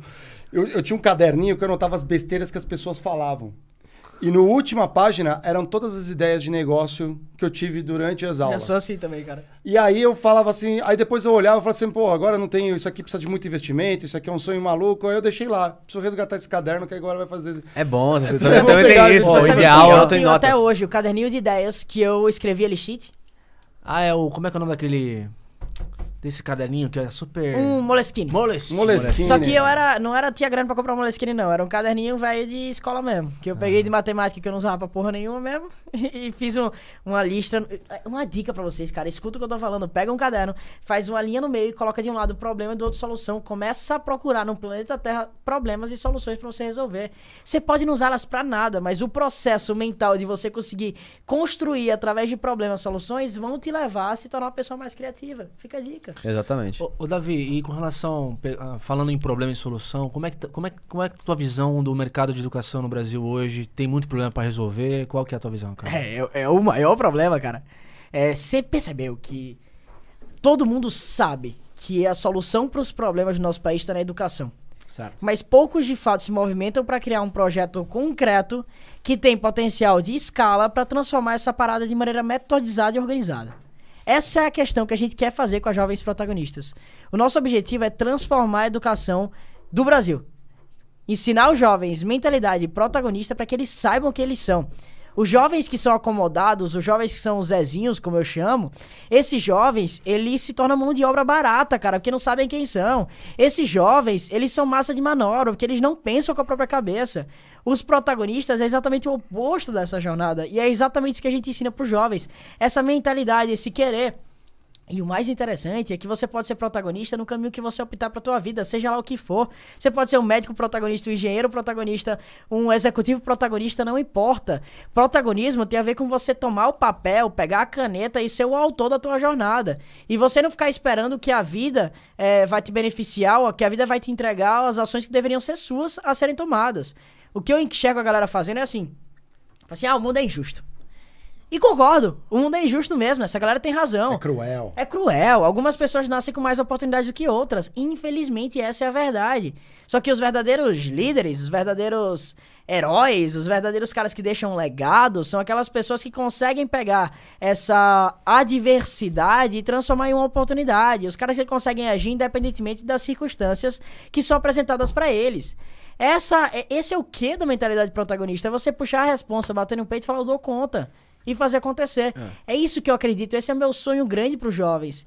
E outra, é, por um- no topo do funil, tem diversos jovens que querem fazer acontecer. Por que caralhos no final, no, to- no fundo do funil, tem pouquíssimos jovens que de fato fazem? Exato. problemas. O que acontece? O cara, a gente tem uma tendência natural, é, pra gente fazer parte da sociedade, a gente tem uma tendência natural dentro da gente de querer se comunicar e querer fazer parte de uma tribo. O que é uma tribo? São pessoas que têm modus operandi parecido, pessoas era, certo? Certo. Todo jovem, a coisa que ele mais quer no mundo é pertencer. ele Alguma quer coisa. pertencer a uma comunidade, ele quer pertencer a alguma coisa. Só que o cara que quer empreender, ele olha para um lado, ele olha para outro e fala assim: não tem ninguém. Eu vou ser sozinho, eu vou ser o estranho, eu vou ser o errado. E ele toma a decisão, fala: não é para mim. Poucos que fazem acontecer. Porque são poucos que conseguem resistir a essas tentações do próprio corpo, do próprio subconsciente, do próprio universo, da conjuntura, como as coisas funcionam, pra fazer acontecer. E o meu objetivo é dar apoio pra esse jovem. Então eu criei artificialmente uma comunidade. Uma comunidade de jovens que querem fazer acontecer e que se apoiam, que compartilham, que trocam ideias. Jovens que estão vivendo a mesma jornada de querer se tornar empreendedor. Eu peguei essa parada e eu artificializei uma comunidade, um grupo. Eu te- eu tenho um, um ponto só que eu acho que é, é importante para quem tá querendo empreender é, como jovem e pode usar isso como teste é não necessariamente você tem que empreender ou criar algo que vai ser a sua empresa. Às vezes faça algo que vai ser só um projeto. E eu lembro quando eu tinha 15 anos e a gente queria viajar pra praia, eu e uns amigos meus é, de Indatuba lá. É, todo mundo fudido sem grana, a gente queria viajar pra praia e na época, sei lá, a gente ia gastar pra ficar um mês lá, porque já tinha a casinha lá, pra ficar um mês ia ser é, 300 reais pra ficar um mês. Porque ia ser tipo miojo pra gente comer, ia na praia, então ia ser bem tranquilo. A gente falou assim, tá, mas a gente não tem grana, então o que a gente faz? É, vamos pensar em uma solução. Primeira solução que a gente pensou era, era próximo do Natal ali. A gente pegou, pegou e pensou assim, tá, é, eu tive uma ideia, falei assim, ó, tem uma ideia, aguardem e vamos, vamos junto. Cada um de vocês aí arruma 20 reais. 20 reais. Aí pegou eu e mais quatro amigos, a gente era em cinco amigos, 100 reais.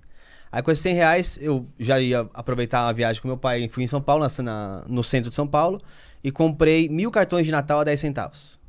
Mil cartões de Natal a 10 centavos. É, com 100 reais. E aí, a gente pegou em cinco, se dividiu e saiu pelas ruas de Indatuba vendendo de porta em porta.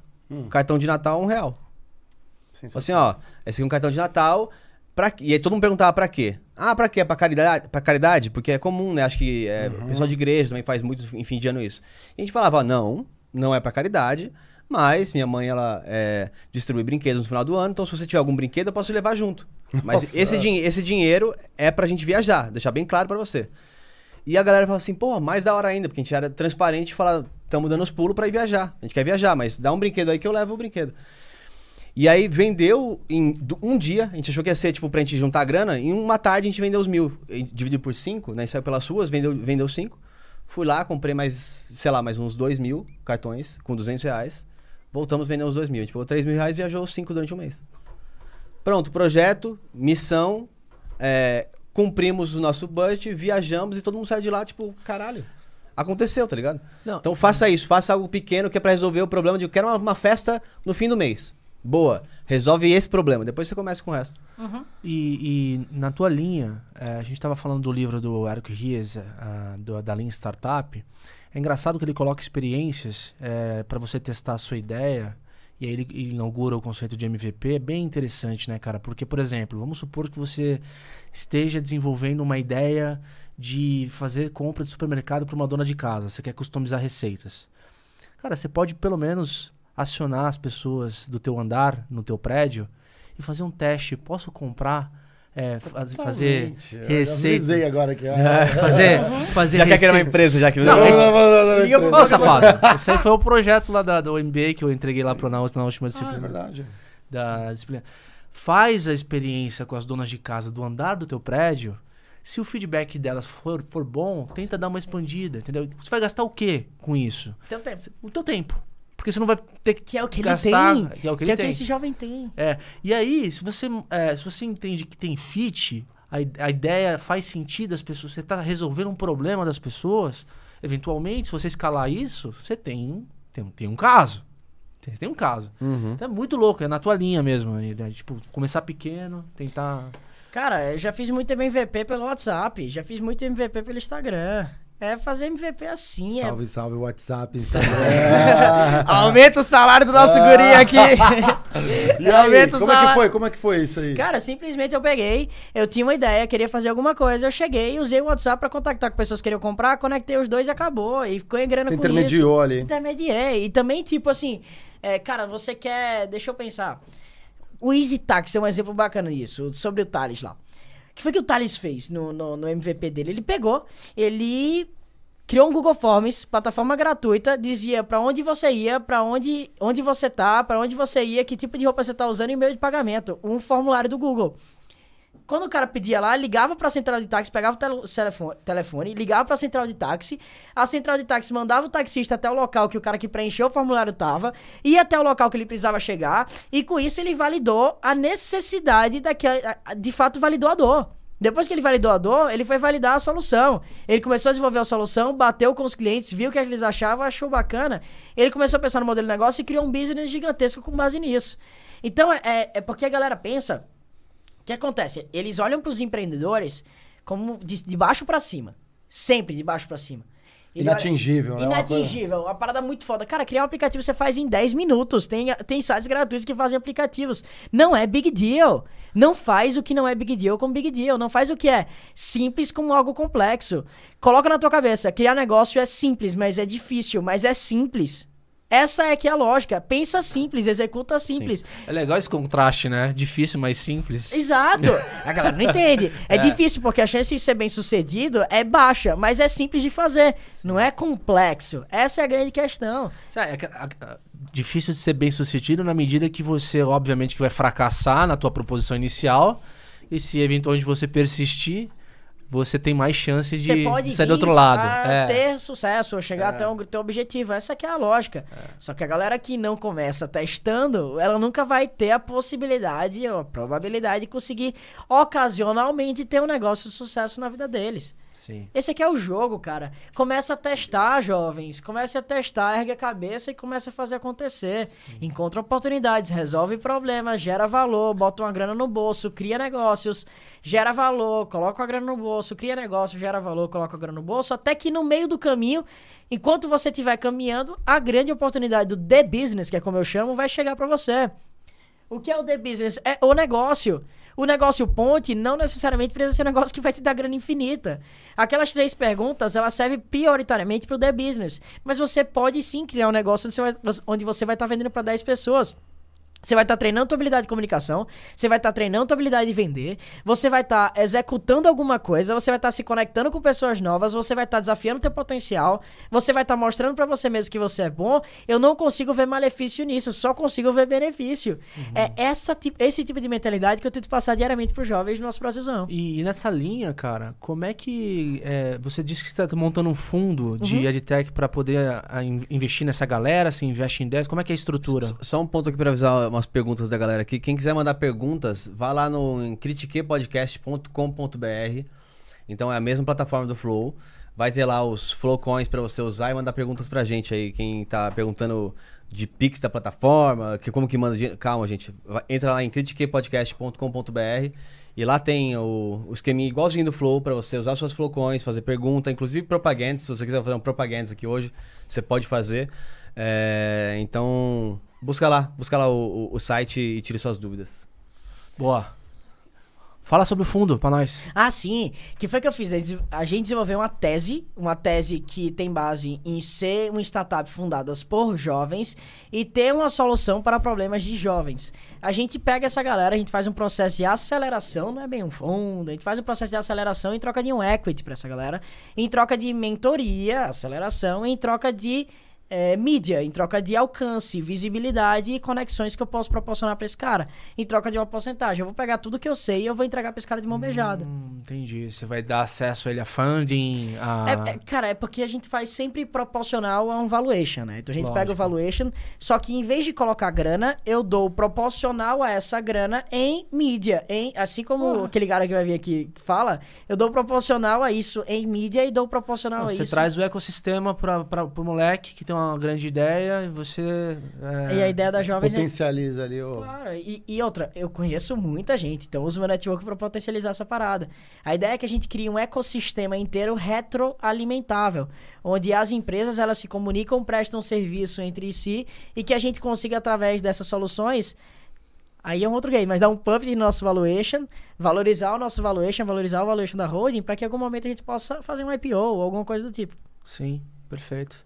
Até porque eu até pensei, cara, do jeito que. que confesso que pensei errado na primeira vista quando eu, eu vi teu fundo. Eu pensei que você só investia em ideias para resolver problemas dentro da indústria de educação. Na verdade, Não. você usa a plataforma de educação para trazer ah, novas ideias e conectar com, com o ecossistema de empreendedorismo. Exato, mas Davi, se precisar botar grana, você coloca? Coloca. A gente tem caixa na empresa pra isso, faz parte do nosso cálculo. Então, se os negócios lá entrarem e a gente vê que é um bom business, a gente vai colocar grana também, que a gente quer ir junto com o cara e quer potencializar o crescimento dele. Inclusive, tem uma, uma dica pra você, pelo menos é, acessar como possibilidade. É, conheci, fiquei muito interessado, não tenho nenhuma relação com eles, mas é, eles são os caras da Organismo Brasil. Organizam Brasil. Organismo Brasil. Organismo. É, o que eles fazem é tipo captação, é, tipo uma pré-bolsa, né? Então eles fazem Uhum. pela CVM tudo, até 5 milhões de reais. Caralho. É, e o, o grande diferencial é que eles fazem via como se fosse um crowdfunding. Então você pode investir como CPF a partir de 50 reais. Então é muito bom para quem tem uma base, por exemplo, de é, seja pessoas que acompanham ou jovens, você pode com 100 reais pegar um projeto e fazer parte daquilo. Então eu achei muito interessante.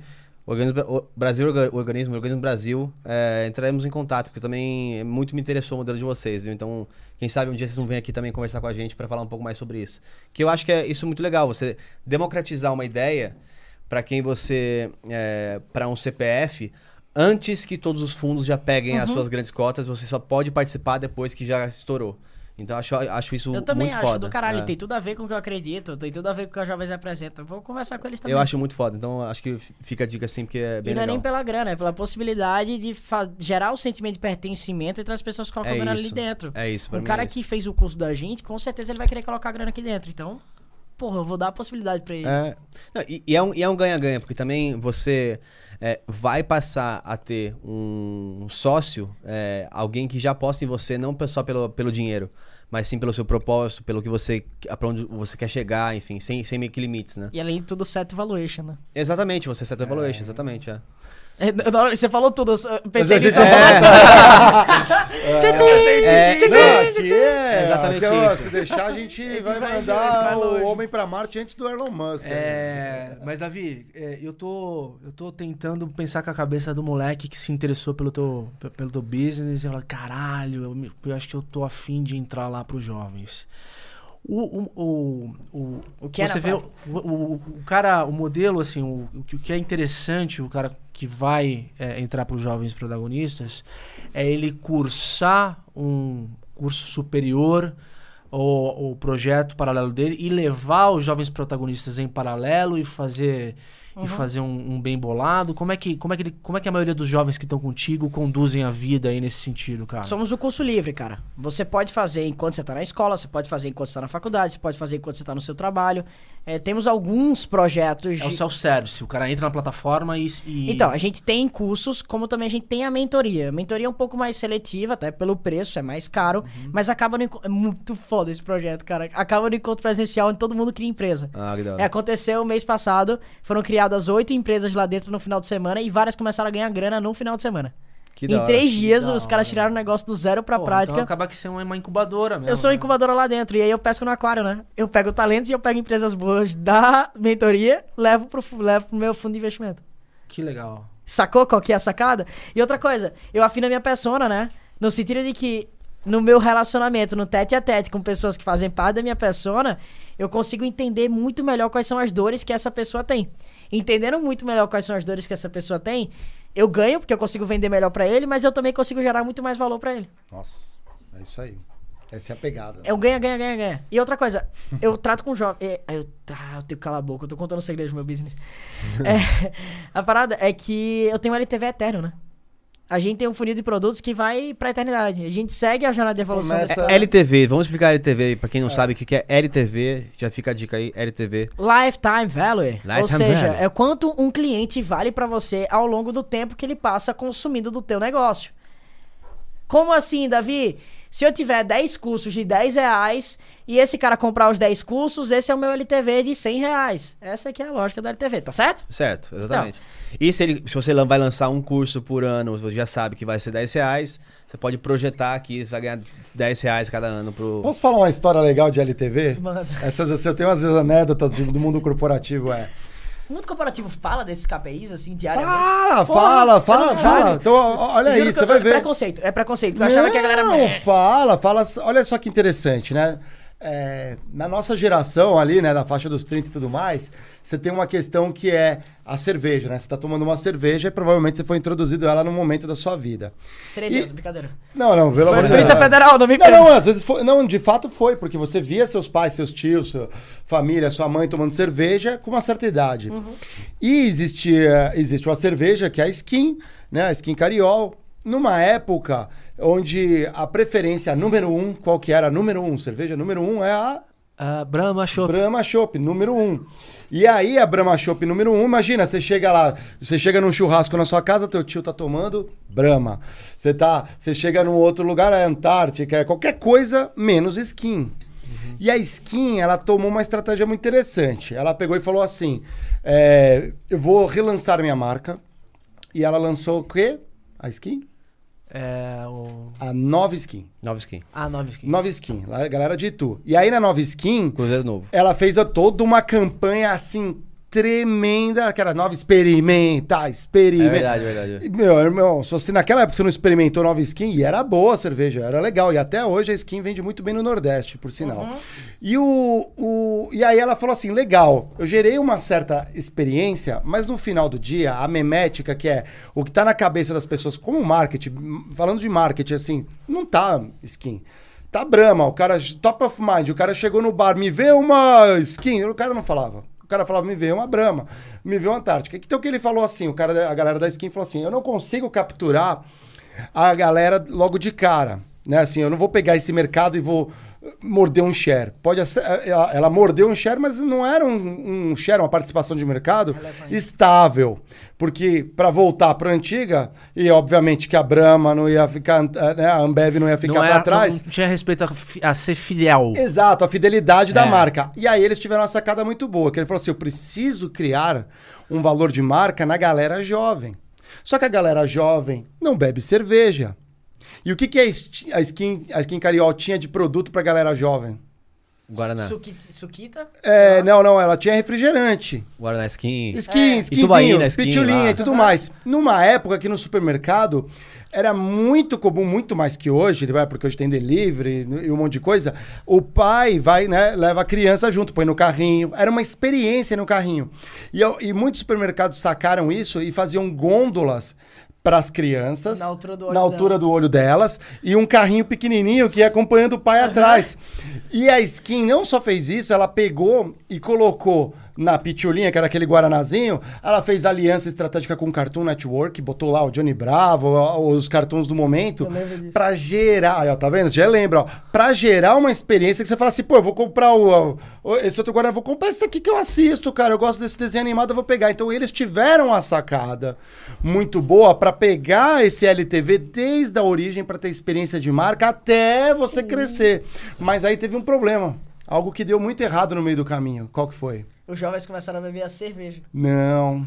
Pior que isso. É, Foi pior, eles tiveram um problema de com nota fiscal, a empresa fraude, de fraude. fraude. fiscal, e a empresa degringolou, e aí deu uma merda do caramba. E agora é outra skin que já foi Sério? comprada pela, pelo grupo Heineken. Quer ver tal. um caso super recente do que Mas você aí, já acabou viu de é? falar? Curtiu essa Genial, velho. Genial, É, curti mano. pra caralho. Isso aqui é critiquei, ó. E critiquei, a gente conta que as empresas não falam, cara. Tá aí na. Aqui é cruzado. só Não, bastidores um caso legal, super recente do que você acabou de falar, cara. O Banco Next, é, que é do Bradesco, fez uma puta parceria com a Disney, cara. Vai falando. E, e, e para atacar exatamente ah, o conceito de banco digital para os milênios, para a galera que tá é, começando a vida é, bancarizada, né? Então, o fato de ele ter feito a Vida banca- bancária. vida bancária, vida econômica, vida econômica. Vida econômica. O fato deles terem é, feito essa, essa parceria com a Disney deu uma alavancada no número de, de, de- Teenagers. de novos usuários, cara. Que na verdade, esses novos usuários que não tem muita grana hoje vão ter grana, vão ter grana lá pros 30, 40 e vão ser fiéis, fiéis ao banco. Acho que essa é a principal. Esse LTV na veia, né? E aí tem duas histórias pra contar. Primeiro, o Casey Ju. Vocês conhecem o Ju? Sim, sim, sim. É, o Ju foi multado nos Estados Unidos por impactar o público jovem. Só que esse LTV é um pouco. No mínimo, um pouco. Ilegal não, mas é. Imoral. Imoral, É, porque é ético, o vício né? químico que ela tá pô, colocando nos jovens, então o LTV é eterno de qualquer jeito, tá ligado? Ah. O Ju foi multado por estar conversando por as peças publicitárias estarem querendo impactar o público jovem e por colocar o Ju na boca de rappers. Porra, mas me, me, me ajuda aí, qual que é o programa?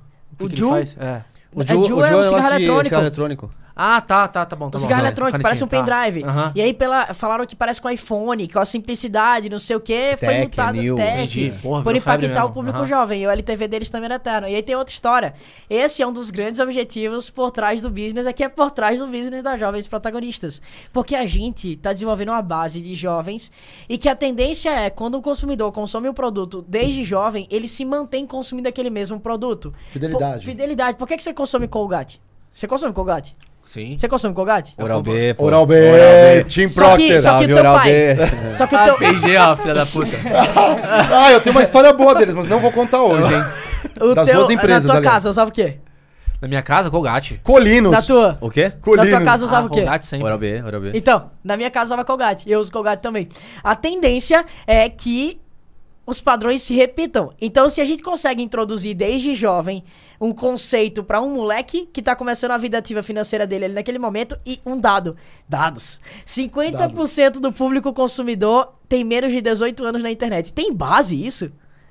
Ou seja, a galera jovem tá ficando cada vez mais capita capitalizada. A galera jovem tá comprando cada vez mais produtos.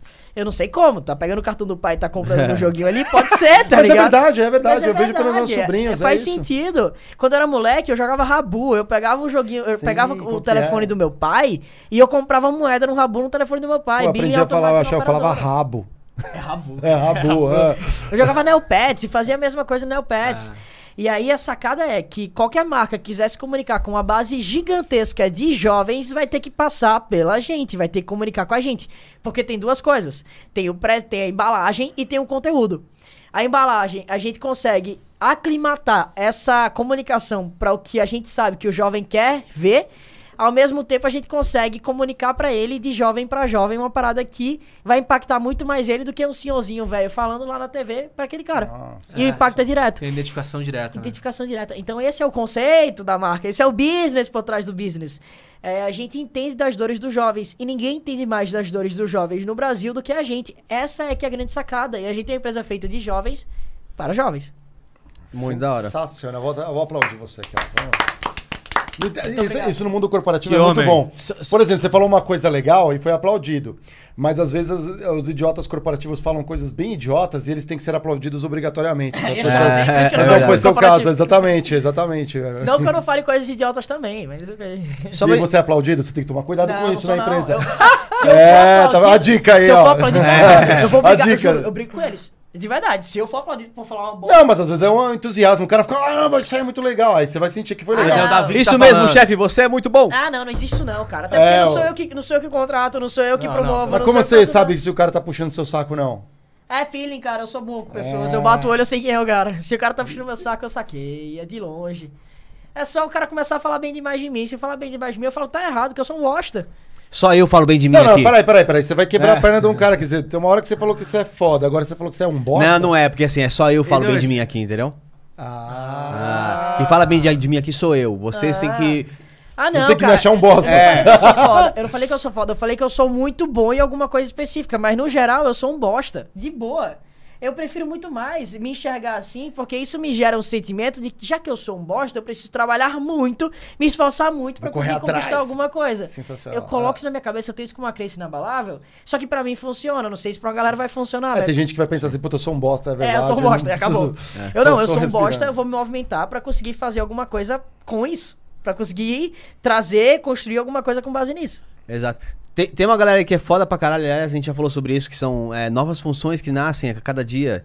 E a gente tem aqui no nosso é, podcast também, a gente criou uma função, né, que é o criador de emblemas. Tem aí já o emblema pra gente mostrar, Borga? NFTzinho? Não é nada, é só, é só um emblema. Ah, a galera, esse cara é muito fera. A mano. galera- Eu quero trabalhar com ele agora. Like, like, like. a galera vai poder trocar, vai ser um, até um sistema de troca, mas é, NFTs não é o, o ideal agora. e a o gente tá falando mais Flowcoin? de. Qual o absurdo que é vocês ainda não transformarem isso numa cryptocurrency? Nós já temos também Já aí. temos já temos algumas é, coisinhas aí. Exatamente. Olha lá, esse é que o emblema do dia. cara. Ficou bacana, Tá hein? esbelto. Qual- Eu sou que é o- assim, cara. o código Jovens mas Protagonistas. Que, que deu nos Jovens- caras de fazer essa pinta da Mary. Monroe, Que velho? pinta é essa? Eu não tenho pinta, eu juro, ó, olhem pra cá. ó. Não, eu acho que é o furinho na bochecha. É. Tem? É, furinha, não, não covinha. não. Não Faz um covinha, sorrisinho não. assim, ó. Não tem covinha? Não tem mesmo aí, ó. Temos que. Não, tá bom, tá bom, pode deixar. Não, não, mas na verdade ele é força. Ah, é, é a não, expressão, é, aquela é. expressão. É a expressão. É liberdade É, artística. não, desculpa, perdão pra quem fez, tá lindo demais. Até porque ele tem um cabelo pulando aqui, ó. Esse cabelo voando seria É. mais. Eu tenho, eu tenho, eu tenho. Seria mais. Não, mas esse voando aqui Só- seria mais é estranho do que um- o a pinta. Sabe o que ele fez? Ele deixou o cabelo voando pra que traga o sentimento de liberdade artística pra que ele pudesse botar a pinta ali. Ele sentiu que precisava. É. Inclusive, talvez eu vou até botar uma pinta aqui na minha cara depois. Quem foi, quem foi que fez, ô Tipo, Borga? Hã? Você não. Pera aí, tô ouvindo lá, Marão. Filha da puta.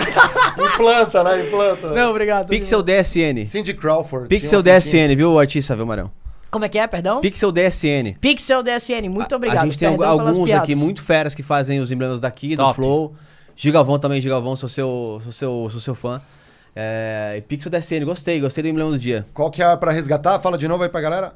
Jovens protagonistas. Jovens no plural, protagonistas também no plural. Resgata aí seu emblema no critique.com. Tem uma comunidade. Critique Podcast. Tem uma comunidade que eles têm até Telegram, que eles compartilham ali que- quais são os próximos. Ô, deixa, Emblemas. deixa, eu, deixa eu contar um- um- uma parada que eu lembrei. Você sabia que as empresas, as grandes empresas, até mesmo as empresas é, pequenas, elas exploram a questão do empreendedorismo para qualificar um, um, um funcionário? Hoje está super na moda, não sei se vocês já ouviram ter mente empreendedora. Mentalidade de dono. Tem os- tem Senso os- de dono. É, eles fazem aqueles eventos de hacks, né? Dentro das, das empresas, tipo hacks de não sei da onde. E aí os jovens têm que fazer projetos para aquilo, a solução. Hackathon Hackathon. Hackathon. Eu já tem participei muito, de vários. Tem muito, tem muito. Eu acho muito legal, acho muito rico. também. Ownership, né? Só que tem uma parada meio foda, porque é o seguinte, as soluções são criadas lá, não necessariamente são bem remuneradas caso a empresa decida usar. Isso é uma merda. E eu acho também. E essa aqui é a Que é genialidade. do intraempreendedor, né? O cara tá É por, empreendendo. isso, é por isso que eu tenho um projeto de mentoria, porque é a mesma lógica. Os meus moleques, eles criam projetos geniais ali dentro, eles estão ganhando, porque eles exploram o potencial dele, fazem um negócio muito foda, mas eu também tô pescando no aquário. Ou seja, eu consigo pescar ali boas oportunidades de pessoas Ganha-ganha, né? Ganha, ganha, todo mundo ganha. Então, se não for bem remunerado, tá, eu acho que tá errado. Mas funciona, é Mas bacana. eu acho que, eventualmente, pra quem tem essa mente empreendedora, mesmo que ele perca de, de alguma forma, é, abre portas. Né? Com certeza. Pro mercado. Você fala assim, ah, ganhei um prêmio de um hackathon, sei lá, da, da, da P&G, ou da L'Oreal, da, É da foda, Disney. Sem dúvida. Pô, você entra Ainda em qualquer lugar eixo, pra, pra fazer alguma coisa. é. Eu contrataria na hora. Os caras falam, ganhei um hackathon. Um hackathon de uma área de atuação que tem a ver com a minha de educação. Porra, óbvio que eu tô dentro. Cara, quer ver um, um exemplo público super interessante? você sabe, aí você não, não fez a pergunta. Você sabia que usa o empreendedorismo para. Não, é, é, é que é engraçado esse contraste, né? As próprias empresas traz, eles trazem o conceito do empreendedorismo para poder é, Incentivar o funcionário a incentivar produzir o mais. funcionário. É porque assim, quando você fala. é empreendedorismo eu, eu considero um pouquinho diferente do, da mentalidade de dono.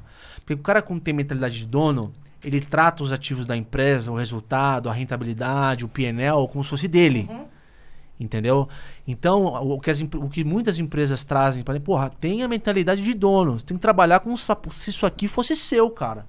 Porque não adianta querer você fechar a cota, você vender pra caralho com, meu, com flora ali do preço, foder com a rentabilidade da empresa não é saudável, entendeu? Então, eu vejo muita, muita, gente falando, muita gente falando isso no que diz respeito à qualidade de um bom funcionário e tal. Não existia tanto isso no, no passado, tá?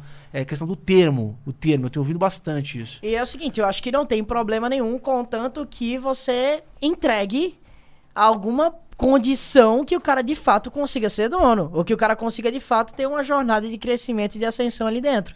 Se você trouxer a mentalidade empreendedora, porque você é um filho da um empreendedor, filha da puta, no sentido de você querer que os teus funcionários produzam mais pra você fazer mais grana, mas você remunera eles mal, e você só tá usando disso como estratégia mental pra que o cara se sinta mal se ele não tá produzindo o suficiente, sinto muito, mas você é um filho da puta. Você não é um empreendedor que tá fazendo um bem pro ecossistema. Não, não, não, mas aí, no caso, eu tô falando aí, por exemplo, na carreira de vendas, né? Carreira de vendas, é, obviamente que você tem que. Mas a mesma lógica, se não remunera pro resultado, tá errado. Isso, mas tem cenourinha, rapaz, aí paga bem. Em compras não tem remunera por pagar resultado. bem. Em Nós temos compras uma- é- Ou em vendas. Carinha Não em compras, não- né? Se economizar, por exemplo. Não, remunera assim, você ganha um bônus, pode melhorar isso aqui, mas você- o quanto eu economizo, eu não pego uma fração do que eu economizo. Igual vendas que tem o- quanto eu trouxe de negócio, ele morde. Ah, mas eu sou um ignorante total nessa área, cara. mas, mas, tem, um- mas tem uma razão então isso, vocês senão eu vou querer que... Opa, Te- te- Alguém filmou isso aí? te- te- Tem a razão do, do loss avoidance. Exatamente. Senão... Sabe o que é loss avoidance? sei. É evitar perder, né? É. Mas esse é o problema da meta de compras. Porque se você dá essa meta de compras com loss, lo- loss avoidance, é tipo assim. é, então, esse projeto custaria 10 milhões. Mas custou 5, logo você economizou 5 milhões. É, mas tem É. um- E mas aí, tem- dá é um percentual né? pra Não, compras. mas, tem é. uma, mas tem uma coisa que não é assim, é ano contra ano. Eu gastava tanto e agora eu vou gastar aí eu menos. concordo. aí Mas eu não tem concordo. também. Mas não tem também. Mas não tem também. Por quê? É, você às vezes não depende só de você dentro de compras para fazer isso. Muitas vezes sim. Eu vou lá e falo com o fornecedor. Mas muitas vezes eu falo que o trabalho de compras é um trabalho de vendas. Eu tenho que, a gente tem que vender uma ideia dentro da empresa. Você tem que conectar várias áreas que estão fazendo uma série de porcarias ou não para fazer uma transformar aquilo de uma forma diferente. Então, eu- e o mais bonito disso, e deu, por exemplo, ter passado, eu estou na sétima empresa na minha vida, é que em todas elas, independentemente do tamanho, é, musculatura, etc., tem muita merda dentro. Tem muita merda dentro. A startup tem, empresa Startup grande tem, tem. toda- tem. Então, assim. se- se- e, e o mais brilhante que eu já vi é que, assim, eles ficam se comparando com, às vezes, uma empresa grande, ela quer olhar o que a outra empresa grande está fazendo. E a empresa grande tá olhando pra o que a pequena tá fazendo. Caramba, como é que ele consegue ser tão ágil ou faturar tanto? Exatamente. Não, não, inteira? e elas não olham, por exemplo, sei lá, a padaria da esquina da empresa ali tem um processinho que resolve um problemão dentro da empresa. Mas ele não, ele quer gourmetizar o problema, ele quer fazer isso, aí contrata 200 pessoas para resolver o problema e não vai. E, as- e o- e o- e isso gera outro business, o business das consultorias. Que é, você tem um cara dentro da sua empresa que ele sabe a resposta do problema. E ele vai e ele fala, pessoal, para resolver o problema é assim. Aí ele toma um descrédito, seja pela idade, seja pela área que ele está atuando, seja pelas inúmeras cagadas que ele fez dentro da empresa já, e o pessoal fala, não, esse cara não sabe nada. Aí fala, concordo, vamos chamar uma consultoria pra não, ver não, se não, você não, tá é nem fazendo. concordo. Aí ele fala assim, tá bom, tem que apresentar a mesma coisa de uma forma diferente. Aí ele contrata uma baita de uma consultoria que chega lá e fala exatamente o que aquele É cara só um falou. PowerPoint bonito, é, um- uma comunicação bacana, uma contextualização massa. Mas no final das contas, muitas vezes, é exatamente a mesma solução que É o cara exatamente. propôs. velho. É exatamente aquilo. É, isso é muito comum. Só então, que muito mais caro, né? É muito- E bem mais caro, por sinal. E é um belo do business. Então, como, como, como que vamos você montar uma consultoria Essa discussão é foda. Não, é Ela foda. não é simples. Não, Não, é tem, não. tem hora que você tem que chamar uma consultoria, porque realmente ninguém tem o, o capability dentro da empresa para resolver. Não tô falando que as É, consultorias essa, só essa entram não é a crítica, não é a crítica à consultoria. Não, não é crítica à consultoria, Ah, é que a, crítica dele- situação. a né? crítica dele é o fato, minha opinião, eu É, acho, depois claro. eu respondo. É o fato do moleque ter, pro- ter proposto uma bela solução e ele não foi nem ao menos tido o mérito de receber uma audição em relação àquilo. Isso tem a ver com a cultura da- de cada empresa. Então, se você quer ter uma cultura competitiva, você fala, vou lançar minha empresa, uma startup. Pense na cultura que você quer. Tem, tem chefe que não gosta de receber problema. O problema vai pro chefe, ele, ele rebate, ele não quer problema. Ele tá bem, ele tá ganhando o salarinho dele, tá ali apertando os botãozinhos, fazendo a máquina, tomando café da dona Marluce. Dona Marluce, salve. Então, ele tá ótimo, ele tá confortável. Então, aí ele, ele, ele é um cara que repele problemas. Ele ficou acomodado. né? Mas se você não recebe os problemas, que é criticar a empresa, às vezes, você não, não propõe algo diferente. A empresa não sai. Aí você vai todo mundo afundando naquela empresa, ela vai mergulhando, Mas- igual um Titanic É. gigantesco que você não consegue sair daquilo. Mas eu acho que tem também um pouco de insegurança às vezes, que é, é, eu não tenho segurança sobre o- essa minha ideia, o meu trabalho, o meu time.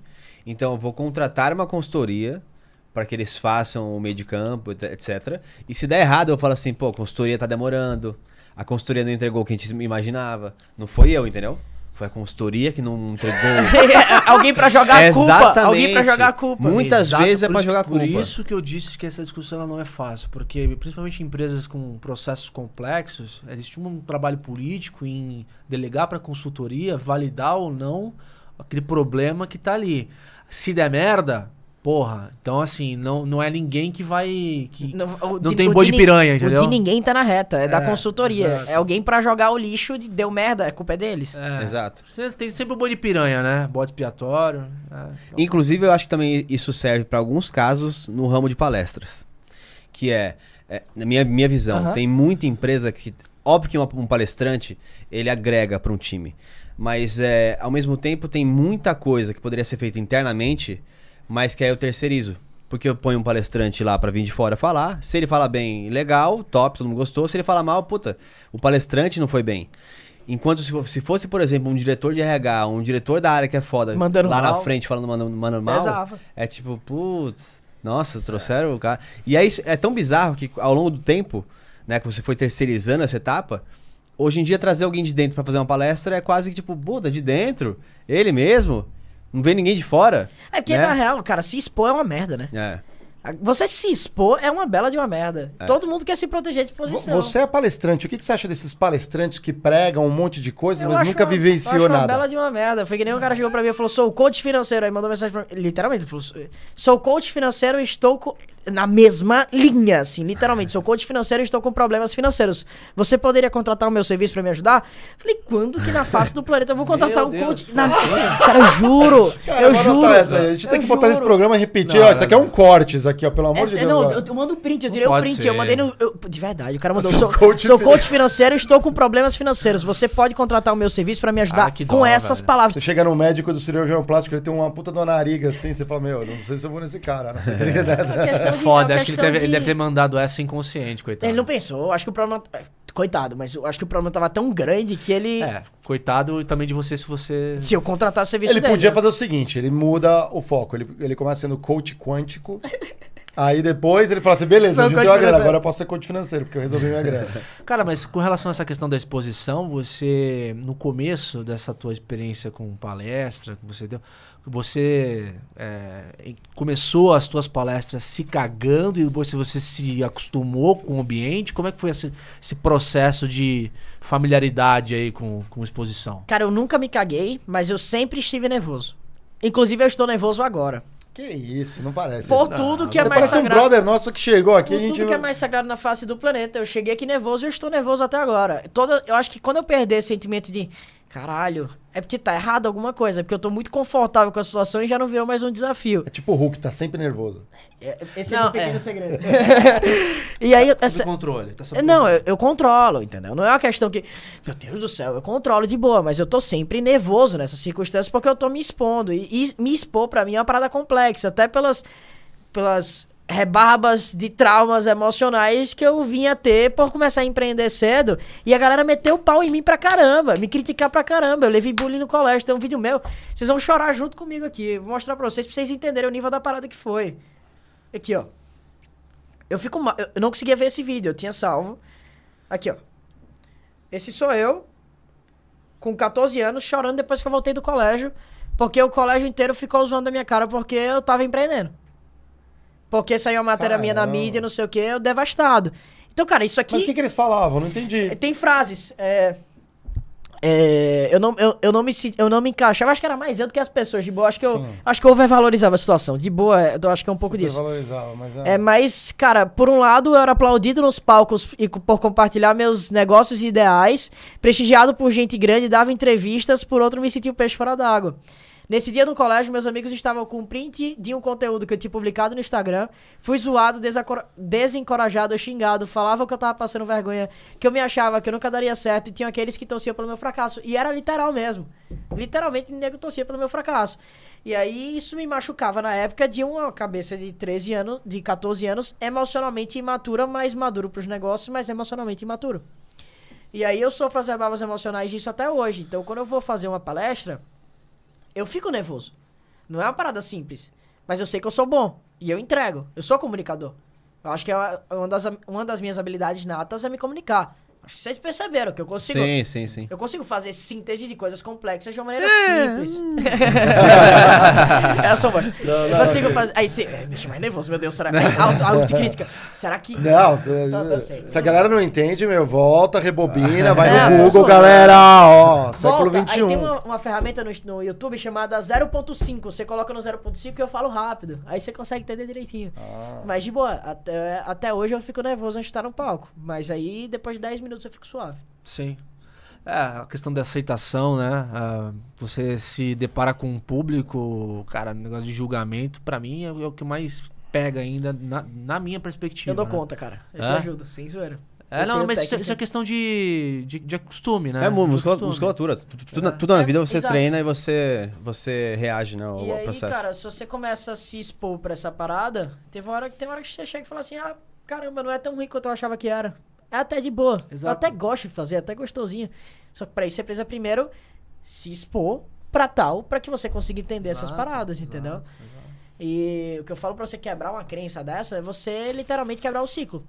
O que é quebrar o ciclo? É você ir com medo mesmo, pelo menos uma vez. E, cara, de boa, nunca é tão ruim quanto você acha que é, nunca é tão ruim quanto você imagina que é, nunca é tão ruim quanto você está se sentindo. A galera sempre te vê de uma maneira muito melhor do que você mesmo se vê. Eu, E é- falo, eu falo bastante isso, que é, é muito também do. É uma coisa que eu recomendo para jovens também. Façam teatro. É, teatro ajuda Me muito. recomendaram bastante isso. É, ajuda muito. E uma coisa que as pessoas não percebem, às vezes, eu também sofro de ficar nervoso, etc. É que quem está te vendo, quem está te vendo, em geral, não tem. é, não sabe a sua fala. Então quando você erra a sua fala, você fica lá, meu Deus, eu errei, pegaram agora que eu errei. Mas o cara que tá vendo lá, ele tipo, tá, tipo, nossa, foi super legal, tipo, nem percebi. É, deixou o Must Go On. Sabe uma coisa que é, foi foda pra mim, que né, em situações, situações adversas, assim, me deu uma força que é, eu fui achar? Uma parada que eu li que eu achei muito legal. Eu falei assim, cara, não desista. Existem pessoas que podem estar se inspirando em você. Caramba. Isso é bem legal, né, cara? É, é simples, mas é, eventualmente você tá numa, numa empresa, você tá se cagando de medo pra se colocar num público, apresentar uma coisa. Aí você lembra das pessoas que gostam de você, tipo, gostam do teu trabalho e fala, cara, Diego, vai lá e arrebenta, né? E aí você muda um pouco o mindset. Não, é, e, e- pode ser uma pessoa. Salve, salve, cortes comunistas. Já vi, que, já vi que me notou da, a minha falta na última. Cortes comunistas. Não já, tá aqui hoje, Não tá aqui pouco- hoje. não tá aqui hoje, Daqui a o pouco ele chega. Pô, o cara. Grisalho tá aqui pra te Grisalho- ver. ô- Grisalho chegou. O Cortes cara ficou comunistas. reclamando que no último, no último Cadê live- o Grisalho? cancelar com força, com essa atrocidade que eu falei aqui. É. Não, Não. não. Você tem medo de ser cancelado? De maneira alguma, eu até gosto. É uma bela de uma mídia bacana pra mim. Eu converto em grana, automático. Que legal, é um business do cancelamento. Então, Claro. ensina pra gente como é que como Engajamento, ganhar dinheiro né? com é cancelamento. óbvio, vem atenção, cara. Vamos lá. A moeda mais valiosa da atualidade é a atenção. Se você tem a atenção das pessoas, você Relevância, consegue. né? rele- a- Atenção gera relevância. O Brasil E vive pra você isso. Ter relevância, você precisa primeiro captar a atenção de alguém. Hum, legal. Então, pra você vender alguma coisa a alguém, você precisa ter atenção. Pra você é, gerar valor pra alguém, você precisa ter atenção. E a atenção é uma moeda cara, porque tá cada vez mais escassa. Igual Bitcoin. Bitcoin fica mais caro porque tá acabando lá e tá ficando mais caro pra minerar e tudo mais. A atenção também. A atenção tá ficando cada vez. Eu pensei nisso agora, genial, né? A atenção tá ficando cada vez mais cara de minerar. Por quê? Porque tem muita informação, é overload de informações. Se você tem a atenção de alguém, é porque você é relevante. E se alguém para o tempo valioso dela e dá uma atenção de escrever e cunhar um comentário sobre você, é porque você é interessante, é porque você é relevante. Que ela parou o valioso tempo dela, que ela poderia estar fazendo milhares de coisas, poderia estar assistindo Netflix, poderia estar batendo. Brincadeira. Poderia estar falando- fazendo 10 milhões de coisas na vida, e ele simplesmente parou para escrever um comentário sobre você. Davi, você não tem medo de, criticar, de ser criticado? Na verdade, verdadeira, o medo que eu tenho é não ser criticado. Porque se eu não sou criticado, eu não sou relevante. Bem-vindo ao Critique. Bem-vindo, eu critiquei. É, Mas e é aí, isso. Mas é isso. que eu falo pra galera, que a galera pira. Essa parada que você falou do, é muito boa. Muito boa mesmo. Essa parada do tem gente se inspirando em você. Pras redes sociais, eu aplico a mesma lógica por outro lado. O teu pior conteúdo pode salvar a vida de alguém. É bizarro isso, porque você julga teu conteúdo, mas às vezes a parada mais simples que você tem pra compartilhar Toca no cara. toca num cara, velho, muda a vida dele. É e todo mundo tem o que compartilhar na vida, porque a tua experiência só você viveu. Só você só você sabe o que é ser você. Você tem conhecimentos aí dentro, experiência aí dentro que são só suas. Eu tenho só minhas, você tem só suas, você tem só suas. Qual que é a lógica disso? Compartilha, não seja egoísta. Se você, se você vira um baú, pega tudo que você aprendeu e joga lá dentro e fecha, você é egoísta. Aí eu falo para as pessoas, não seja egoísta, abra a boca e compartilhe. Você tem coisas relevantes para compartilhar para as pessoas. E você tá fazendo isso aqui, qual a diferença de fazer aqui no público? A diferença é que tem 100 pessoas digitais, mas as pessoas digitais valem menos do que as presenciais? Não valem. Pelo contrário, valem mais, só que a gente a gente normalizou os números de um jeito que a gente esqueceu de entender que são seres humanos ali atrás, com alma, com coração, com histórias de vida únicas e concretas. 100 pessoas são 100 pessoas. Sim. Mil pessoas são mil pessoas. Só que ficou tão chulo pra gente. Ah, é, fulano tá com 40 mil pessoas ao vivo na live. Cara, são 40 mil pessoas. É isso que a gente entende. É muita gente. é muita Mas que gente. um show, como que eles são especiais, né? Exato. E aí, por exemplo, se você abre uma caixinha de stories e tem duas perguntas, são duas perguntas. Se você tem 100 visualizações nos stories, são 100 pessoas.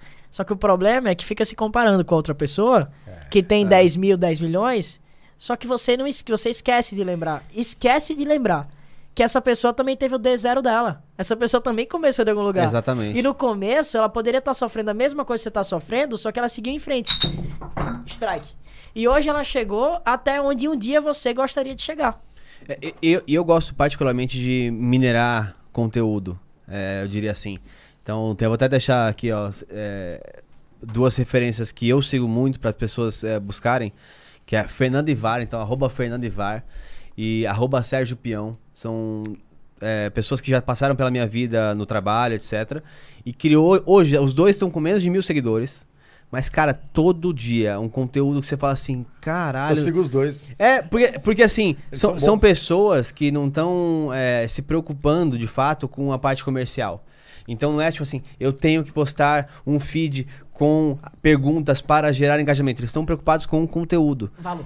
valor. E todo o conteúdo que eu vejo dos dois, eu falo assim, cara, que da hora, agregou. E é isso que a gente espera nesse podcast, de certa Exatamente. forma. A gente não quer ser o maior podcast do mundo. A gente quer ser o melhor nesse tipo de E conteúdo. poder ter conversas que a gente queira ter. E trazer é caras especiais como você, Muito obrigado. que inspiram muita gente. ali. Valeu, né, cara? Puta papo Pô, bom. um prazer ó, gigante você vai fazer aqui, um negócio aqui que vai fortalecer. Essa bola aqui tem nossas missões, visões, valores da empresa. Se você puder adicionar um elástico nessa nossa bola de Com elástico. todo o prazer do A ideia é que essa bola de elástico, antes era para ser uma bola muito grande, mas agora você trouxe uma ideia. A gente gostaria que fosse um satélite artificial de elástico que a gente pudesse lançar no espaço e o Elon Musk E povoar. Tags NFTs daqui do podcast vão estar hospedadas lá no satélite. Pô, cara, agora você tem Storytelling original. bravíssimo, cara. Eu sou bom de storytelling. Tá numa cloud fora do planeta Se tem uma Terra. coisa que eu sou bom é storytelling, isso eu sou bacana. E aí, cara, queria finalizar contando uma coisa pra galera. Que é o seguinte. Existe uma coisa chamada roda econômica. Vocês devem entender muito bem. Pra roda econômica do nosso país funcionar, os empreendedores geram empregos. Quando eles geram empregos, aumenta o poder de consumo da população.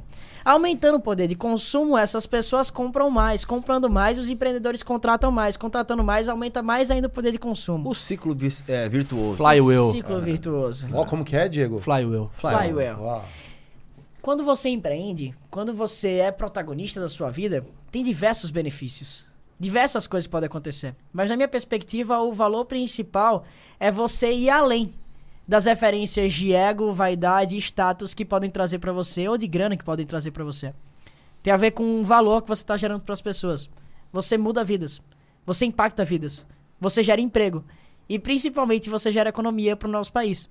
Gerando economia para o nosso país, você está garantindo um futuro melhor para os filhos, para os netos, para as próximas gerações. Você está garantindo que o teu legado seja perpetuado na face do planeta. E o que eu falo pra galera, e eu até me emociono muitas vezes quando eu falo isso, é que o teu propósito vivido em vida se torna o teu legado pós-vida. E se as pessoas soubessem o quão rápido elas podem ser esquecidas depois que elas morrerem, elas nunca na vida deixariam de fazer alguma coisa é por medo de não dar certo, por medo do que vão pensar, por medo do sucesso, por medo do fracasso, por medo de seja lá o que for. Então, não seja egoísta, não seja arrogante. Gere valor para as pessoas, gere valor para a sociedade, gere valor para você mesmo. Aí eu completo. Se não for por você, faça pela tua família no futuro para garantir um futuro melhor para elas. Se não for pela tua família, faça pela sociedade, fala faça pelos jovens que estão vindo por aí. É, garanta Eu um Brasil também. melhor para o nosso Aposte na ideia de alguém que você concorda. na ideia de alguém. Palavra-chave é legado. Legacy. Legacy. Eu gosto de falar inglês às vezes assim, fica bonito. Sabia que reclamam aqui que a gente fala de vez em quando termos em inglês, eles acham brega. High stakes level. Brincadeira. É, e de certa forma a gente fala no mundo corporativo muito inglês Mas assim. é bom porque- explicar. Por isso que bom quando ele explicar. falou LT, da, é, é, LT, LTV. LTV, eu falei assim, vamos falar Não, sobre não, não, a LTV, gente porque explica, bom mas é que eu acho que explicar, mas assim. é bom explicar, acho que né? tem um viés, né? Porque soa, pode soar arrogante. Tem gente que falou que acha brega na, na última live. E é que é um contexto muito de negócios. É- é- a- o- o- os americanos começaram muitas coisas e às vezes não tem um termo muito bom para traduzir em português. Fica estranho falar em português. A- ao mesmo tempo, isso não é só em inglês. Tem muita coisa do, do japonês. da indústria japonesa que trouxe. Então a gente pode falar de Gemba, a gente pode falar de 5S, Senji, etc. Termos alemães. Então, assim, quem começa a parada é. Mas tem uma coisa que a gente levou ali pro, pro mundo inteiro aqui, que todo mundo fala em português. Havaianas, Ah, sim. Saudade. Sim. saudade, samba. Mas E, cara, é foda que, perdão, mas acaba que sendo, é o nosso contexto. E se a gente não conversar dessa maneira, a gente tá sendo falso com as pessoas, a gente não tá sendo a gente. Porque imagina o nível de esforço mental que vai ser necessário pra gente parar, pra mudar a nossa maneira de se comunicar. Mindset. Mudar o nosso mindset. growth, Growth. growth. Mudar a nossa maneira de se comunicar pra, pra se aclimatar a uma parada que não é natural pra gente. Eu acho que é um esforço que pode ser feito e que deve ser feito, mas que a galera tem que entender que também não é tão fácil pra gente. A empatia verdadeira é olhar o nosso lado também, sacou? Exato, exato. Perfeito. E, cara, pegando o gancho do legado, deixe seu legado. A partir do momento que você colocou ali um elástico na nossa bola, simbolicamente você É fez, sócio do podcast. você fez parte do Kit Q, deixou legado aqui. Então, muito Com obrigado certeza, aí, cara. Muito legal a conversa. É um cara. prazer. Espero que você adicione muitos mais. Valeu, cara. Muitos mais, valeu, valeu. Tem Muito bom, muito Valeu, obrigado. no futuro aí, vamos ter uma próxima, um próximo round aí, Com cara. Certeza, dúvida. tem muito papo pra conversar. Galera, né? sexta-feira nós vamos falar do Jabuti, certo? Jabutina. Se preparem que a gente vai. Vamos ser polêmicos? Vamos ser Ah, polêmicos. ser Sempre, polêmicos. né? Sempre Vamos ser seremos polêmicos. Então comentem aí, deixe seu like, siga aqui o Davi nos, eh, nas mídias sociais. Quer deixar suas mídias sociais pra galera? Só meu Instagram, é Davi Braga. Só precisa seguir lá. Lá você vai entender que eu sou. Ó, Olá. eu entendi um pouco mais aqui. Obrigado, você é um cara muito legal, super coração. Eu me sinto como se fosse seu amigo de altos churrascão, assim. Não que a gente não vá fazer. É, meu pato no fliperama, mas tudo bem.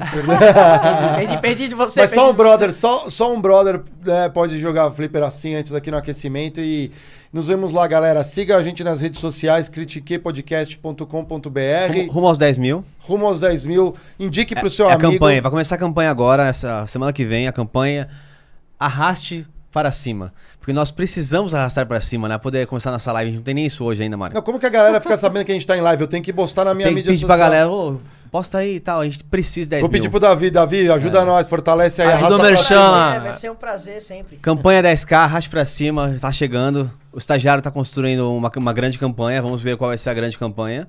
O estagiário falou que vai dar certo. Ah, é. Estou, nossa- estou na expectativa. A nossa CEO tá cobrando, hein? A CEO tá cobrando, a CEO tá Então cobrando. é isso aí. Galera, valeu, hein? Show de bola, Davi. Brigadão, hein? Prazer, Valeu, galera. gente. Tamo junto. Abração.